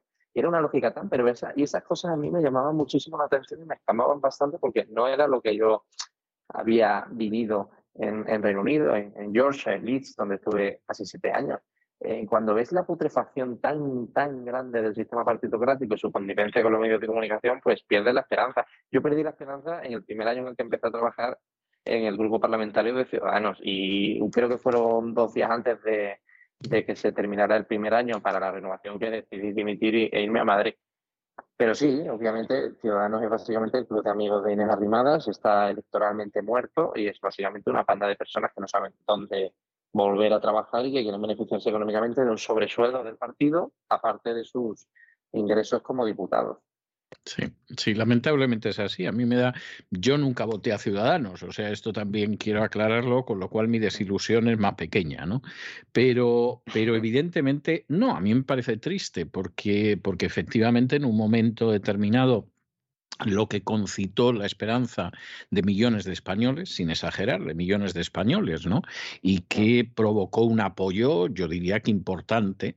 Sin embargo, pues en un momento determinado ha terminado disolviéndose como un azucarillo y dejando de manifiesto pues algunos de los aspectos más tristes y más turbios de, la política en España. Sí, pero, pero permíteme que matice, César, disculpa, porque esto es algo que la gente no sabe, pero Ciudadanos empieza a crecer después de una reunión en la que está sentado Pedro J., eh, una persona que representa un gran banco español, que por un tema de confianza no voy a decir, eh, don Carlos Martínez Gorriarán, entonces diputado y número dos de, UPyD, el partido aquel de Rosario, y, Albert, y Albert Rivera. Esa, esa no es una comida, es una cena que tiene lugar en un restaurante de un hotel de Barcelona, en donde se plantea la fusión, con, auspiciada además por, por estas personalidades tan importantes de la mafia y por don Pedro J. del Mundo, que también estaba ahí presente. Bien, en esa reunión había dos personas políticas, las que os comento, que es don Albert Rivera y don Carlos Martínez Gorriarán. Solo uno se levantó de esa mesa y se fue, que fue Carlos Martínez Gorriarán. Seis meses después, UPyD eh, empezó a desaparecer por Sosa Wagner y toda esa tal, y, y, Ciudadanos empezó a crecer. Es decir, hay alternativas políticas también que crecen gracias a que tienen que pactar con una mafia mediática que lo inunda todo. Sí, no, no, no tengo ninguna duda. Vamos, no, no tengo ninguna duda porque sé cómo han surgido también otros partidos y, y sé que son operaciones nada espontáneas, ¿eh? o sea que tampoco. Y, estoy seguro que ni don Carlos Martínez Correa ni don Albert Rivera desmentirán esto que le acabo yo de decir, César. No, yo estoy convencido. Además, me da la sensación de que ya andan bastante lejos de, de este tipo de cuitas. Esa es la realidad. Bueno, al, Alvise, tengo que darte las gracias por, por el tiempo que llevamos hablando debemos de llevar cerca de una hora, pero a mí se me ha pasado como si lleváramos cinco minutos. Y, y, además, sí, tenemos que repetirlo porque estoy convencido de que, de que podríamos estar hablando de una cosa tras otra, tras otra. Yo quisiera encarecer a los oyentes de la voz que vayan a ver esos documentos que, que tú tienes y que lo mismo pues te hablan de esas reuniones ejemplares del CNI, que lo mismo te hablan de esas cuentas eh, tan poco santas y tan poco ortodoxas de, políticos y no políticos, o te habla de esa buena gente de la agencia tributaria que destroza la vida del prójimo y pone a familias enteras en la calle, al mismo tiempo que cubre a aquellos que son verdaderos delincuentes fiscales y que también se utiliza a veces como banda de la porra para intimidar a los que hablan más de, lo que deberían. Ha sido un placer. Sí. Sí, dime. Don César, que, también es una alegría porque cuando empiezas a hablar de estas cosas hay personas que han cometido estos pecados y que sin embargo te escriben emails a través de ProtonMail, de forma anónima, etcétera, diciéndote, oye, mira, yo he tenido que hacer esto porque me lo ha ordenado mi jefe, tienes toda la razón, eh, toda la información que puedo darte al respecto, cada vez tenemos más y más y más fuentes y cada vez, o sea, que yo tenga, por ejemplo, emails o, o, WhatsApps o contratos confidenciales de Indra, que es una de las mayores armamentísticas del mundo, con un sistema de seguridad para proteger su independencia tan grande a nivel Estado, a nivel militar, y que tengamos nosotros esta información y la podamos publicar en abierto en Telegram, y gracias a altísimos cargos de esas empresas, de esos bancos, transferencias bancarias de, de Abanca, de CaixaBank, por, porque estas personas, aunque se hayan visto sometidas durante años a practicar esas corruptelas, se sienten que, está profundamente mal y que quieren colaborar a través del anonimato a que toda esta mierda, perdóname en términos, salga a la luz. Y, yo me gustaría aprovechar la oportunidad que me, que me das en tu canal, César, para agradecer a todas esas fuentes que se juegan el pescuezo en intentar limpiar un poco este país. Sí, sí, sí, yo creo que hay que agradecérselo. Al final, esta gente, eso que aquí en Estados Unidos llaman los whistleblowers, es decir, los que tocan el silbato, ¿no? Bueno, pues esa gente al final acaba haciendo un servicio a la sociedad que muy posiblemente la sociedad no llegue a agradecérselo, pero que es importantísimo, es esencial. Muchísimas gracias por todo, Alvise. Nos vamos a volver a encontrar en las ondas seguramente antes de lo que la gente se piensa. Un abrazo muy fuerte y hasta la próxima. Un abrazo enorme. Muchísimas gracias, César.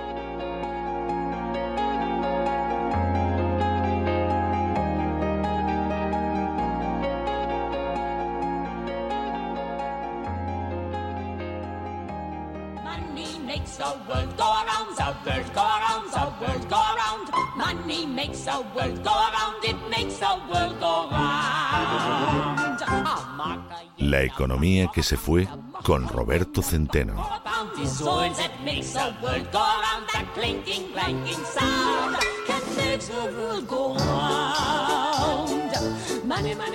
Ya lo saben, aparten cualquier cosa fumable de la vista, coloquen el respaldo de sus asientos en posición vertical, abróchense los cinturones porque acaba de llegar don Roberto Centeno y vamos a sobrevolar esa economía que ojalá se hubiera ido, pero que no, que está ahí lo que te rondaré morena. Muy buenas noches, don Roberto. ¿Por dónde vamos a ir hoy? Muy buenas noches, don César. Pues hoy vamos a hablar de economía todo el tiempo, pero, pero eh, tengo una exclusiva mundial para usted y para nuestros oyentes, eh, que no tiene que ver la economía, pero sí tiene que ver con las vidas y haciendas, al menos de los madrileños. Y quiero eh, contársela a ustedes. Miren, el, eh, el pasado viernes tuvo lugar en el hipódromo de Madrid, donde se dan cenas eh, y bueno, y cenas multitudinarias, porque tiene un restaurante enorme, una cena multitudinaria que había sido convocada por la vicealcaldesa Begoña Villacís.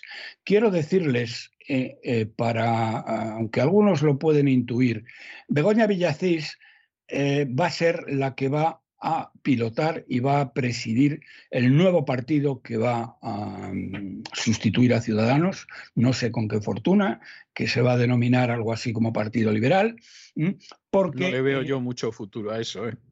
la señora eh, Begoña Villacís tiene mm, bastante tirada en Madrid y ahora estamos hablando de Madrid. ¿eh? Ya. Entonces, eh, Arrimadas, eh, la señora Arrimadas, pues se retira.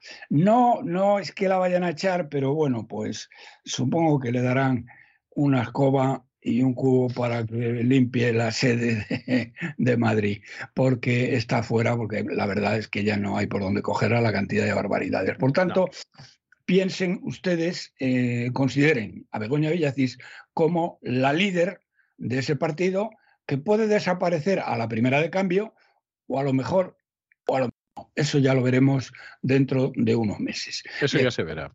Sí. La, la vicealcaldesa, Begoña Villacís, eh, fue la que convocó y había 300 militantes de, de Madrid, de Ciudadanos, que es bastante, ¿eh? para, para ser de Madrid, de Madrid, de la gente que, vamos, de la gente que está al pie del cañón.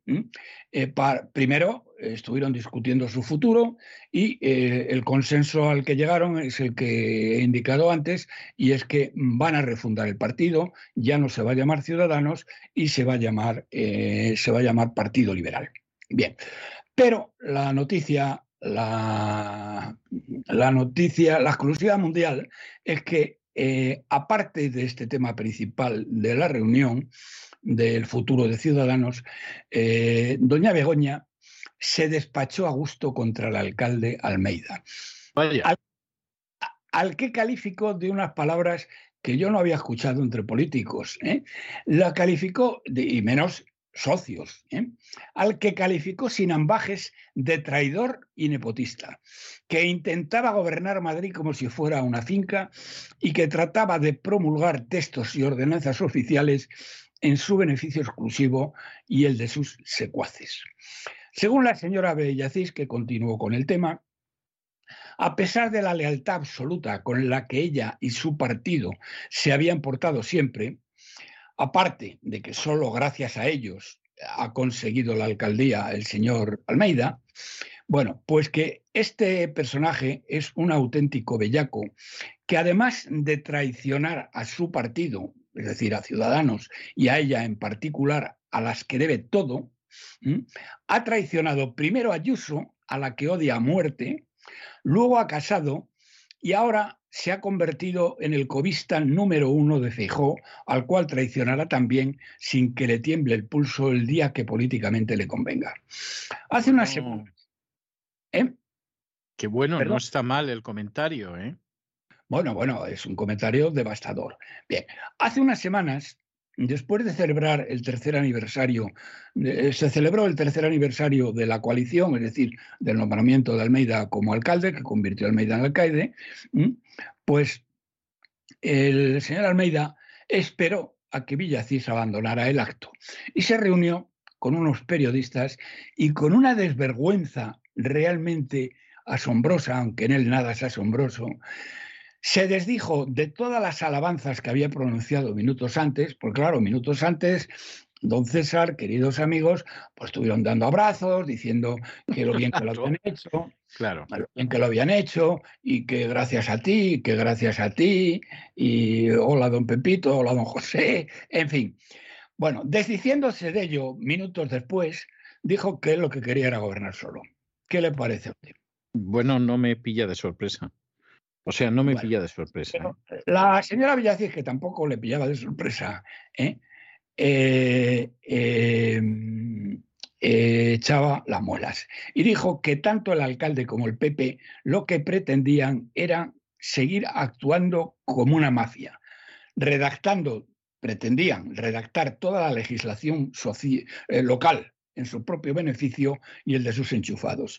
Y según ella, y digo textualmente, lo que más les jode, la palabra jode la dijo textualmente, ¿eh? o sea, mm, sí. es textual. Lo que más les jode, dijo, eh, digo esto para que veáis el tono del asunto, ¿eh? Mm, lo que más les jode, y por eso nos odian a muerte, aunque no más que Ayuso, añado yo, es que como para cometer todas estas tropelías necesitaban el voto de ciudadanos, que se lo está impidiendo sistemáticamente, no les ha quedado más remedio que tragar, pero no nos lo van a perdonar nunca. La frase más aplaudida, don César, queridos amigos, y que provocó el entusiasmo de todos los asistentes fue, no podemos dejar que esta gente gobierne sola Madrid. Uno de los presentes, eh, que es que me lo comentó, eh, me decía que la situación le recordaba a Leónidas y los 300 espartanos. Hoy en el diario El País hablaban, que hablaban de esto, mm, hablaban de la, de la aldea de, de Asteris y Obelis. Bien, bueno, pero lo que no cabe duda, don César, es que estos 300 espartanos o no espartanos se van a dejar la piel, entre otras razones, porque se juegan las cosas de comer, en que Almeida no saque mayoría absoluta y gobierne Madrid como si fuera un cortijo. Y el último comentario, que este ya es mío, no es de Villacís, decir que pobres madrileños si caen en manos de este traidor sin límites.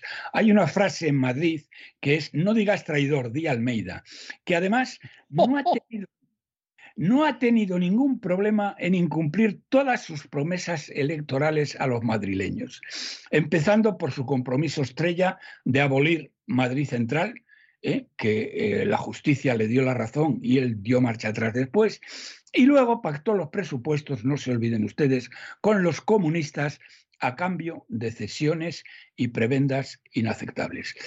Bueno, pues esta es la exclusiva mundial. Bueno, pues el inicio es un inicio sustancioso, vamos, no, no cabe la menor duda. Bueno, ¿y qué tenemos después de esta primicia? Bueno, pues después de esta primicia tenemos muchas cosas en el tema económico. Hay una primera que quiero eh, señalar y subrayar, porque la verdad es que no sé muy bien por qué razones mm, eh, todos los medios y toda la gente echan la culpa de la inflación al petróleo y a la guerra de Ucrania. Bueno, porque es la consigna oficial, no porque sea verdad. Pero, Ya, pero es que, eh, don César, es que eso es un auténtico disparate económico. La inflación, señoras y señores, no tiene nada que ver, absolutamente nada, con la inflación. Y la guerra de Ucrania menos. Eh, mm, para comprobarlo, pueden ustedes coger, y eso en Google lo, cogen con toda facilidad, y miran el precio del petróleo hace 10 años, es decir, en el año 12. En el año 12, eh, luego hay más años que lo pueden hacer, pero bueno, lo hago con este puntual para, para ilustrar el asunto.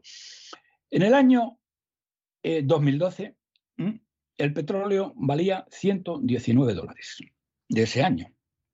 Bien, a día de hoy, a día de hoy, el petróleo está aproximadamente, aproximadamente en 100 dólares, lo que significa que está algo así como 87 dólares del año 12.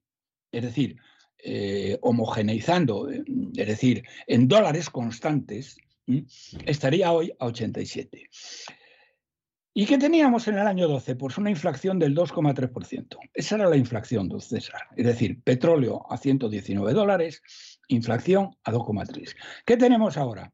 Petróleo a 87 dólares, en dólares del año 2012 y una inflación del 10,2%. ¿Mm? Y además esto va a ir yendo a peor. Y va a ir yendo a peor porque, eh, mm, miren ustedes, hay una teoría que es la, no sé cómo llamarlo, es, la, eh, eh, probablemente la verdad más profunda de toda la economía, que es la que se llama la teoría de cambios. La teoría de cambios. La teoría de cambios relaciona la inflación con eh, la masa de dinero. Y estos se dieron cuenta mm, en la escuela de Salamanca en el siglo XVI, porque fue cuando empezó a venir oro masivamente de América y los precios empezaron a subir. Luego después ha habido muchísimas más pruebas de ello pero les digo una del economista más grande eh, de, todo, bueno, del siglo XX, eh, John Maynard Keynes. Hay una frase de Keynes en la que decía, miren ustedes, si mañana por la noche aparece un duende eh, y deja en todos los hogares de Inglaterra, deja la misma cantidad de dinero que tienen eh, cada uno de ellos, es decir, dobla la cantidad de dinero eh, que tienen los ingleses, las familias inglesas, a la mañana siguiente los ingleses no serán el doble más ricos, serán igual de pobres que ahora, porque los precios se duplicarán. Bien, esto eh, está absolutamente más que fundado y por lo tanto, señoras y señores, sepan ustedes quién tiene la culpa. Quién tiene la culpa de la inflación ha sido la política monetaria disparatada de fabricar dinero a expuertas a interés cero. Fabricar dinero a expuestas a interés cero porque se fabricaba y parecía que no pasaba nada. ¿eh? Y eh, el resultado ha sido el que tenemos ahora mismo. El más han sido aquí todos los bancos centrales han sido irresponsables, pero no por igual ha habido unos más iguales que otros. El más irresponsable de todos, sin duda, ha sido el Banco Central Europeo. Lo de Draghi, de eh, aquella historia para eh, que le aquel pacto que le ofreció Merkel al traidor, al traidor Rajoy, de que le devolviera todo el dinero a las cajas de ahorro alemanas y a cambio de ello el BCE le prestaba todo el dinero, con lo cual eh, este miserable traidor se quedó encantado y ha arruinado a varias generaciones de españoles, ¿eh? mm, y que fue cuando Draghi digo, eh, cualesquiera que sean las necesidades, no se preocupen que yo lo arreglaré. Y este miserable, que es ahora presidente de Italia, espero que le echen pronto, lo tiene bastante crudo últimamente. Bueno, aspira, aspira a ser el nuevo secretario general de la OTAN, en competencia con Pedro Sánchez. Con Pedro Sánchez. Sí, Pedro Sánchez también aspira a ello si no consigue seguir siendo presidente del gobierno, pero Draghi también aspira. En Italia dan prácticamente por seguro que Draghi va a ser el próximo secretario general de la OTAN. Pues lo siento, porque yo si se votara esto, que no se vota, ¿eh? vamos, si alguien me lo preguntaran, que no me lo van a preguntar, eh, yo votaba por, por el sátrapa. ¿eh? A ver si no lo ya, lo que pasa, lo que pasa que el sátrapa, como usted lo llama, infamando injustamente a los sátrapas persas. Porque ya me explicó usted que no es Exacto, correcto. Exacto, pues autócrata, llamémosle autócrata. Bueno, pues el autócrata, eh, claro, eso lo contempla solo sobre la base de que no pueda seguir siendo presidente del gobierno. O sea, no es que aspire a ello porque sí, no, aspira por si acaso. Es decir, yo dejo de ser presidente del gobierno, que me den la Secretaría General de la OTAN, como en su día se la dieron a Solana. Bien. Eh, eh, mm, vamos a ver. Entonces, eh, lo que les estaba, lo que les estaba diciendo, la irresponsabilidad del Banco Central Europeo eh, a partir de Draghi ha sido absolutamente acojonante. ¿eh?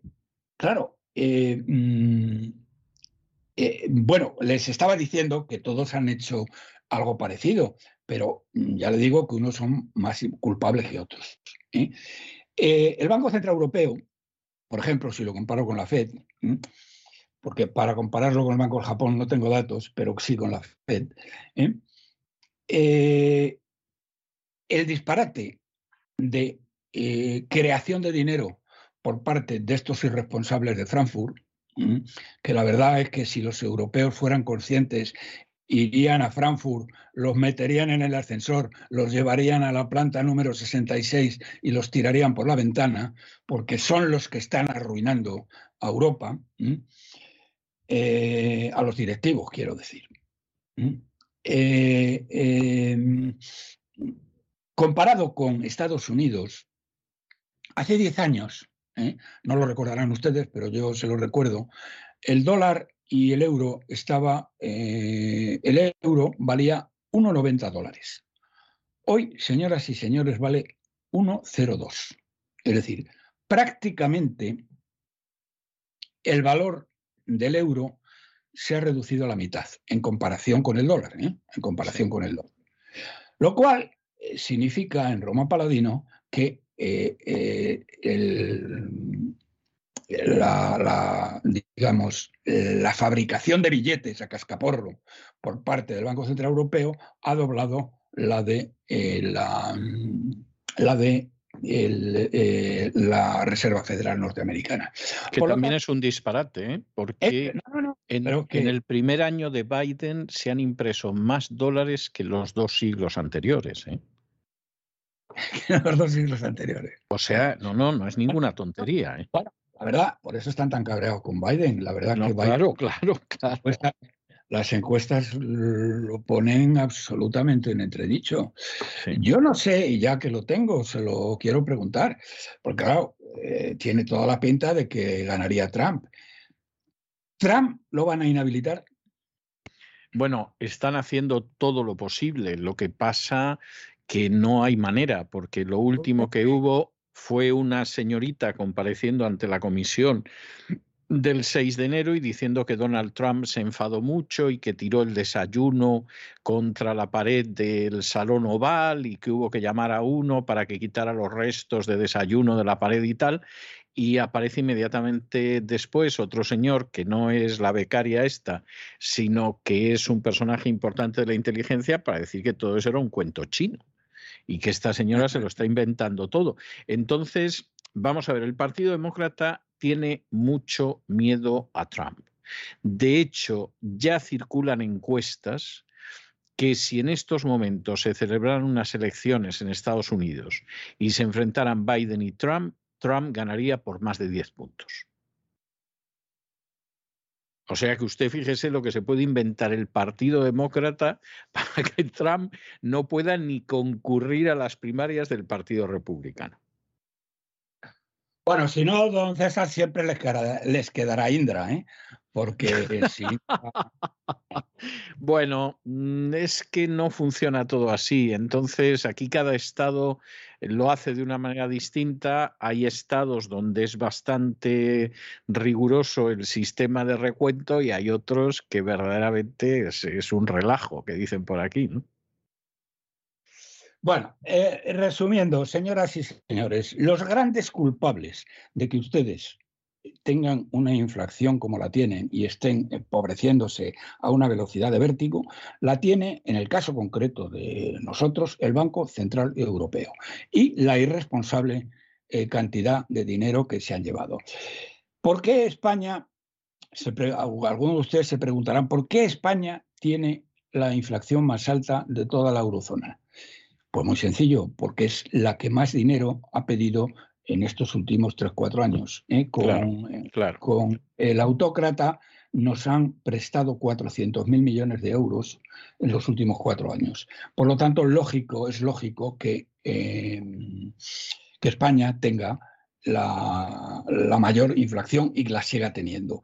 Porque hay una cosa que hablábamos antes a micrófono cerrado, pero eh, se suponía, se suponía eh, que el Banco Central Europeo tenía que dejar de comprar deuda eh, de esta manera, eh, alocada.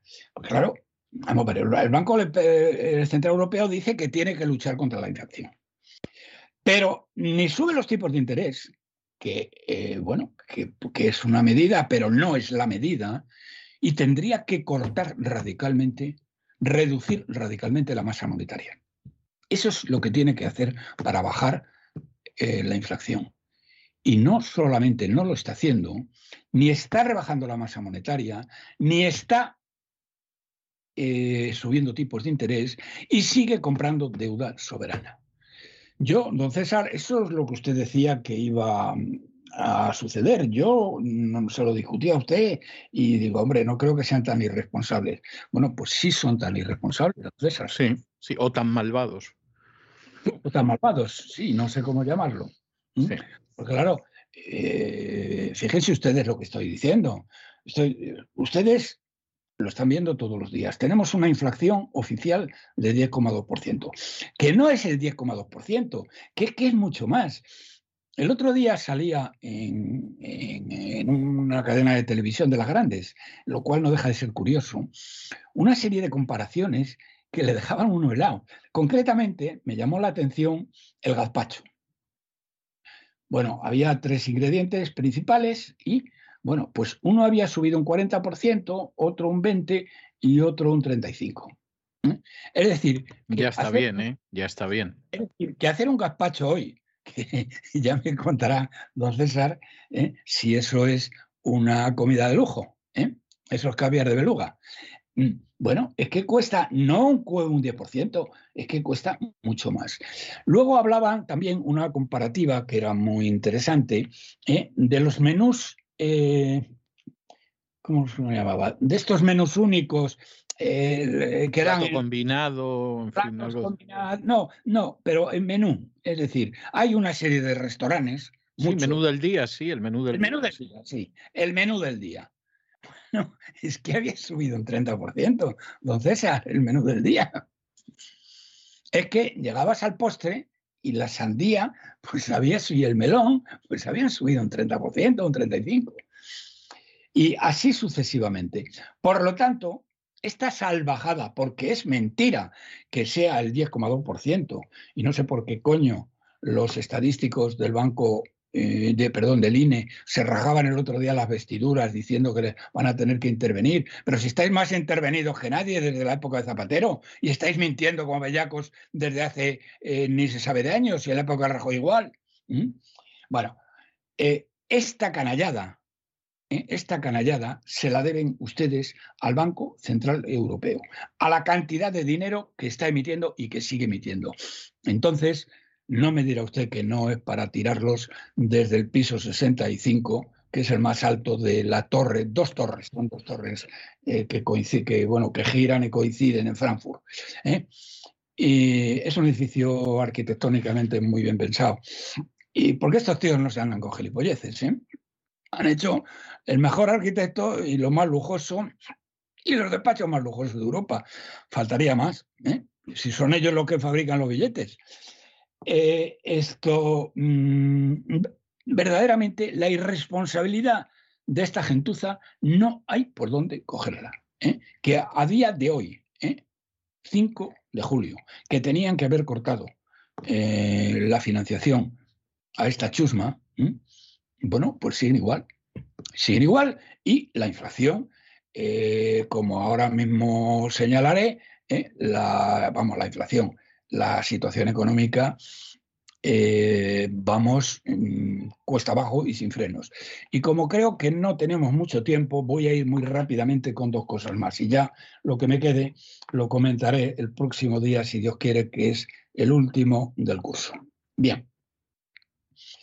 Han visto ustedes el, el otro día, han visto ustedes que ha salido la cifra de paro registrado. Les he dicho siempre que hablo de paro registrado, y vengo diciéndolo años, el paro registrado es total y absolutamente manipulable, tan manipulable. Y eso por tirios y troyanos, es decir, por el PP y por el PSOE, por el PSOE y por el PP, por el padre del PSOE y por el padre del PP. Porque es muy fácil hacerlo. Tanto es así que ningún estadístico, subrayo, ningún estadístico, ni ningún economista serio toma Mm, encuesta, eh, vamos, eh, utiliza para nada la cifra de paro registrado. La cifra de paro, eh, la cifra de desempleo, se mide por la EPA del Instituto Nacional de Estadística. Para que tengan ustedes una idea, la cifra de paro que apareció ayer decía que había bajado a 2,88 millones de parados. La última cifra de la EPA, que salió en abril, hablaba de 3,2 millones, es decir, 320.000 personas más. De hecho, en la EPA había caído, eh, había 100.000 personas paradas más. Bueno, otra de las novedades que nos trae este camelo ha sido el tema de los eh, indefinidos. Eh, que, bueno, que hay montones de indefinidos. Habrán oído ustedes decir a, Yolanda Díaz, la vicepresidenta comunista, que es una analfabeta funcional, cómo gracias al cambio que ella había hecho, los fijos en España eran la pera limonera. Bueno, pues 10 de cada uno de los fijos son lo que llama esta señora, se ha inventado eh, la palabreja no sé dónde la habrá encontrado, seguramente en algún manual de Venezuela o de Cuba. Le llaman fijos discontinuos. ¿A quién? A los eventuales. Entonces, claro, es, Camilo... Es fantástico eso de los fijos discontinuos, ¿eh? Es algo, es algo tremendo. Pero bueno, oye, eh, mire, cójalo usted por, por el abuelo. Hay que tener un cierto dominio de la lengua de Cervantes, ¿eh? ¿O no? O un cierto cinismo, yo creo que es más una cuestión de cara dura que, otra cosa. sí. Eh, eso no, eso, eso lo tienen, eh, o sea, eso va, eso viene de nacimiento, ¿eh? O sea que no. viene lo, creo, lo creo, lo creo. De fábrica. Bueno, y luego lo que eh, llamó más la atención fue el cinismo, la desvergüenza, la miseria moral, la canallería de el autócrata, guerra civilista y traidor a España, ¿eh? Pedro Sánchez. Sale en televisión, que usted mm, tal vez no sé, bueno, seguramente ni se molestó en ver, pero bueno, salió en todas las televisiones diciendo lo siguiente. Bueno, esto es extraordinario, esto es maravilloso, porque fíjense ustedes lo que hace este gobierno, que en plena crisis, con una guerra, con no sé qué, con no sé cuánto, y creamos empleo. Dice este hijo de Satanás que nos está, que nos ha empobrecido cuatro veces más a las familias españolas que la media de Occidente. Y sobre todo dice esto de un mes de junio, ¿eh? que el incremento del empleo fue cuatro veces inferior, cuatro veces inferior al de junio del año anterior. La verdad es que no cabe lo de lo de lo de Sánchez es que eh, bueno no cabe mayor eh, no, no, en fin no hay palabras no hay palabras. Sin embargo ha habido una cosa que a mí personalmente me ha dejado muy sorprendido porque esta mentirosa con patas que es eh, Nadia Calviño Nadia Calviño eh, lleva ya varios años en que cuando las previsiones suyas para un determinado trimestre resulta que no, no se, son muy inferiores y no se corresponden para nada con la realidad, bueno, pues eso no la preocupa ni lo más mínimo. Y dice, bueno, es que este trimestre ha sido que ha llovido poco o que ha llovido mucho o que ha hecho... O que hacía aire o cualquier cosa así. Y tal, pero el trimestre que viene, señoras y señores, se van a enterar, ¿eh? porque vamos a atar los perros con longaniza. Vamos a ser eh, los que más vamos a crecer en el mundo mundial. Bueno, ese era el discurso de, eh, de esta mentirosa con patas. Pero teme aquí que ayer ese no fue su discurso. bueno, hay una cifra que es la cifra de, la cifra de, crecimiento del INE, que está del 0,2%, es decir, estamos creciendo en tasa anual al 0,8%. Eh, la, señora, la señora Calviño no dijo, no, no, no se preocupen, que después de verano, que era lo lógico, era lo que yo esperaba, después de verano vamos a atar los perros con longaniza. ¿Sabe usted lo que dijo, don César? Ilústreme, por favor, se lo ruego. Que después de verano las cosas van a venir muy mal y mucho peor que en el momento actual. Vaya. Yo verdaderamente me quedé de piedra. Bueno, don César, si esta tía dice eso, pueden ocurrir dos cosas. O que venga el apocalipsis, o que se haya enfadado con, con el autócrata guerra civilista y traidor a España. Elija usted la que le parezca más. Pues eh, yo lo del apocalipsis no lo descarto porque veo que hay otros sitios donde también lo están diciendo.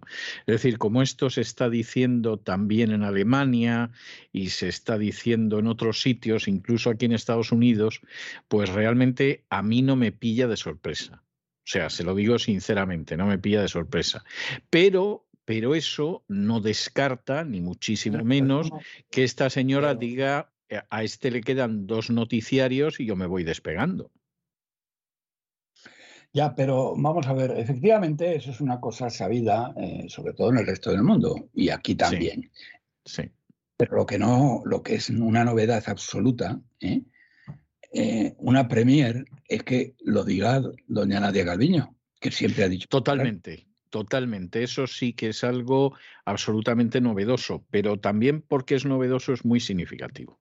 Es decir, la cosa debe estar muy mal, muy mal, cuando hasta ella dice eso, y al mismo tiempo, pues es bastante, bastante posible que esta señora esté intentando colocar distancias.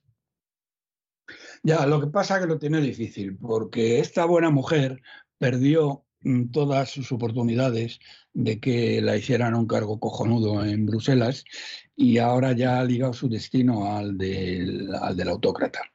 Así que esto es lo que hay. Nada más les voy a decir una cosa que ya lo comentaremos más la semana que viene.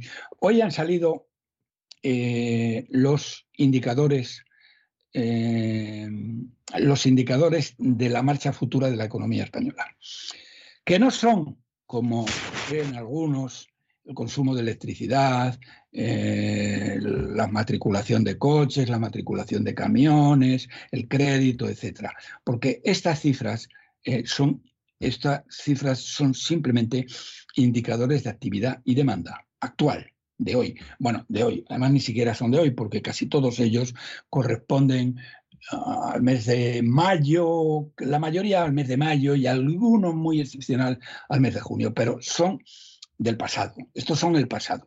Yo me estoy refiriendo al futuro. Y para ello, eh, para aquellos que no lo sepan, y para aquellos periodistas que, bueno, que a ver si lo aprenden, eh, son los PMI, los eh, Purchase, los índices de gestores de compra.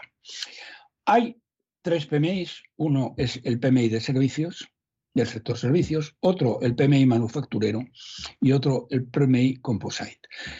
El PMI Composite no sale esta mañana y por lo tanto no se lo puede decir, pero hoy han salido el de servicios y el manufacturero. ¿Y qué nos encontramos? Nos encontramos una bajada significativa respecto a los del mes de los del mes anterior, los de principios de junio, y eh, que está en el rango de los 50, que prácticamente es estancamiento. Es decir, lo que nos están diciendo estos indicadores de, eh, de, situación futura de la economía, que son los PMIs y no otra cosa, los PMIs eh, de servicios, de manufacturero y composite, estos tres, nos están diciendo que España está estancada. Y a mí, sinceramente, eh, me parece demasiado optimista por otra serie de razones que ya comentaré la semana que viene, si Dios quiere. O sea, ¿usted cree que todavía es peor? Sí, todavía es peor porque hay alguna serie de datos eh, que son peores. Por ejemplo, el, el manufacturero, que es la producción industrial básicamente, la producción industrial está yendo mucho más para abajo de lo que dice el PMI. Sí, sí. No sé de dónde sacan esto. Estos índices suelen ser bastante serios y bastante fiables, pero yo no entiendo de dónde lo sacan. Pero vamos, que no lo entienda yo no quiere decir que no pueda suceder. Yo creo que la situación concreta, vamos a ver, así como la situación del sector servicios, un 5 de julio, pues coño, a pesar de todo, está viniendo mucha gente a España. ¿eh? A pesar de los precios y a pesar de todo lo que ustedes quieran, va, a ser un buen verano eh, económicamente hablando, porque la gente, eh, bueno, la gente está deseando pasarlo bien y divertirse y estar unos días en la playa. Mm, y, por tanto, que el de servicios no sea mm, demasiado malo es creíble eh, y yo creo que este trimestre será mejor que el primero, pero eh, el manufacturero no me cuadra. Ya veo, ya veo, ya veo. Bueno, pues si no le cuadra a usted, que Dios nos ampare.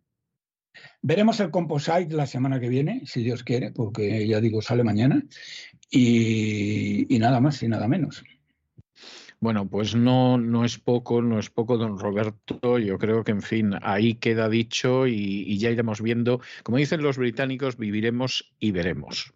Bueno, pues yo visto que hoy iba usted empezando todo esto con un tema no estrictamente económico, pero también con repercusiones económicas, y visto que hacía usted referencia a enanos malvados, yo hoy le voy a dejar un tema de enanitos buenos. ¿eh? Que hay enanos malvados, no me lo tiene a mí que explicar nadie, que he conocido de cerca a alguno de ellos, pero yo le voy... Le, le voy a dejar un tema de nanitos buenos, que, que, es el famoso silbando al trabajar de los siete nanitos de Blancanieves.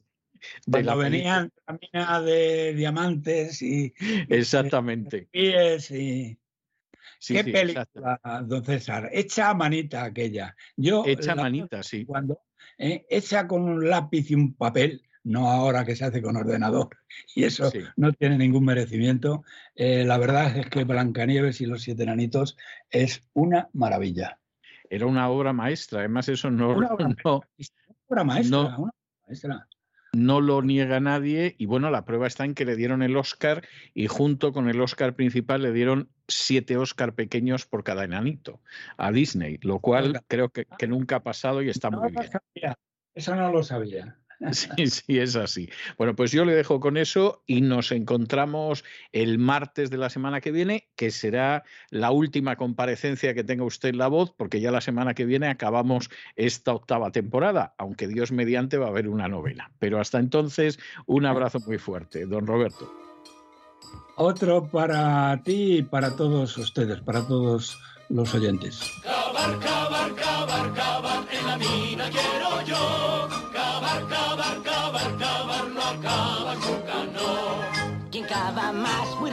Rico es. Si tú el pico das al derecho y al revés. Y al cavar, y al cavar. Con afán, con afán. Otros mil diamantes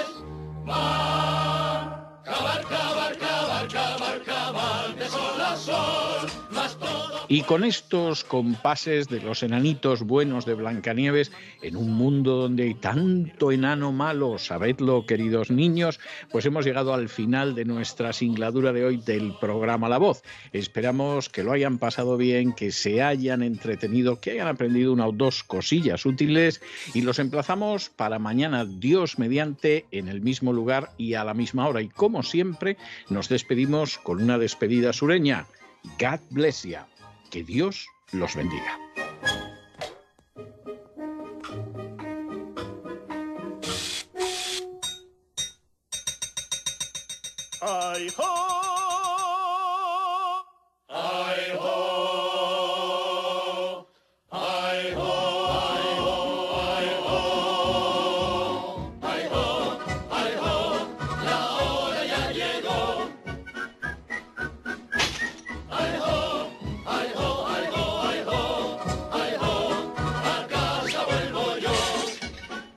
El programa La Voz es una producción de Artorias Incorporated y al amparo del derecho a la libertad de expresión no se hace responsable de las opiniones vertidas en el curso del mismo.